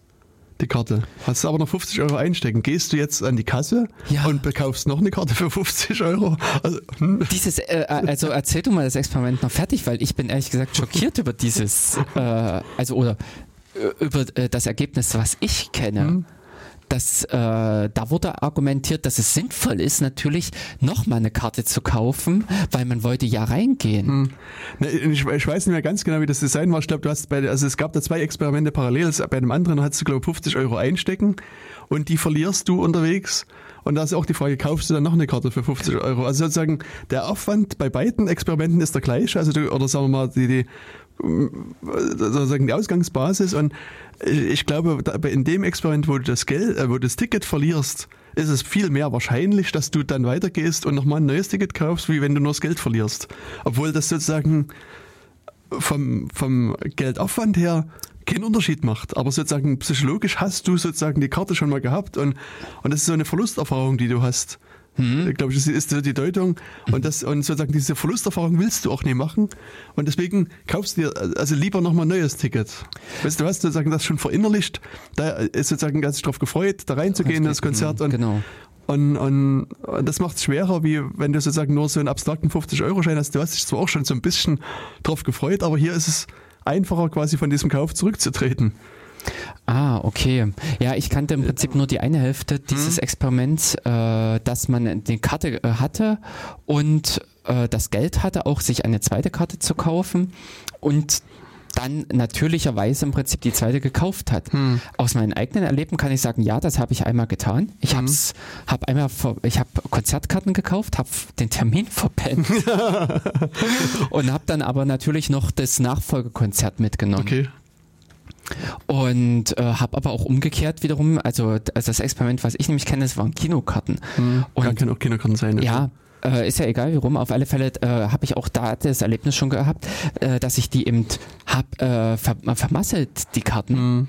Und dann habe ich es auch gelassen. Ja. Aber es ist sozusagen, es geht hier wieder so um einen größeren Durchschnitt in der Bevölkerung. Ja. Und und das ist also deswegen gibt es eben so dies bei, in, in, bei, bei Verkaufsverhandlungen eben auch so das Argument, dass gerade wenn jetzt wieder ein Auto, wenn wir bei Lieblingsbeispiel Autos sind, äh, wird halt empfohlen, dass du, dass der Käufer quasi hm. lieber eine Probefahrt machen sollte mit dem Fahrzeug hm. und möglichst ja. auch eine lange Probefahrt, weil dann hast du auch schon wieder sozusagen so, so ein das Besitzerlebnis, genau. Und du, wenn, hm. du willst es mir loswerden, also willst es mir abgeben. Und das, äh, also das macht wohl einen Kauf wesentlich wahrscheinlicher, als mhm. wenn du sagst, hier gucken Sie sich das Auto mal an, aber fahren mit unseren schönen Autos, das mhm. geht wohl gar nicht. also, ja, und diese psychologischen Effekte gibt es halt ganz viele und das sind wir auch wirklich völlig, also unbewusst machen wir mhm, das. Also genau. Also das ist nicht so, dass wir irgendwie ja. uns wirklich dafür entscheiden würden. Hm, ja, das ist äh, sehr interessant. Ich hatte jetzt nämlich auch ein anderes Buch gelesen über Kommunikation. Äh, Ach, das ja, was du beim letzten Mal erzählt hast. Mhm. Und da waren ja auch äh, viele, viele Erkenntnisse dabei, was einfach unterbewusst hm. mit abläuft. Ja. Ja. Genau. Wir haben jetzt ziemlich gut unsere Zeit ja. wieder geschafft, ohne das eigentliche Thema anzusprechen. Das ist doch super ähm, sodass wieder mal äh, unsere To-Do-Liste nicht geschrumpft ist. das Einzige, was ich noch ergänzen kann, ist, ja. wir hatten äh, über offenes Jena gesprochen und über diesen Open Data Day am ah. Anfang. Ja. Und ich habe mittlerweile auf Twitter eine Antwort gekriegt, dass ähm, die äh, Events, die in Jena passieren, werden dort noch eingetragen in die Karte. Also wenn ihr jetzt in den nächsten Tagen nochmal auf die Karte guckt unter opendataday.org, mhm. werdet ihr da vielleicht auch was in Jena finden. Ja, dann würde ich sagen, Thomas, es ja. ist, äh, die, die Uhr schlägt gleich um vier hier. Richtig, schlägt gleich vier und zwei Stunden sind vorbei. Richtig. Wir hoffen, es war ein bisschen kurzweilig, ein bisschen interessant. Wir hatten so einige doch auch äh, interessante Sachen, was für mich jetzt auch wiederum mit hm. äh, neu war. Aber ich hoffe für unsere Le äh, Zuhörer genauso interessant. und was dabei? Inter zum Nachhören gibt es das Ganze nochmal auf datenkanal.org. Richtig. Und dann verabschieden wir uns. Richtig. bis zur nächsten Sendung. Genau, bis zur nächsten Sendung. Viel Spaß beim Zuhören und bis bald. Tschüss. Ja, ciao.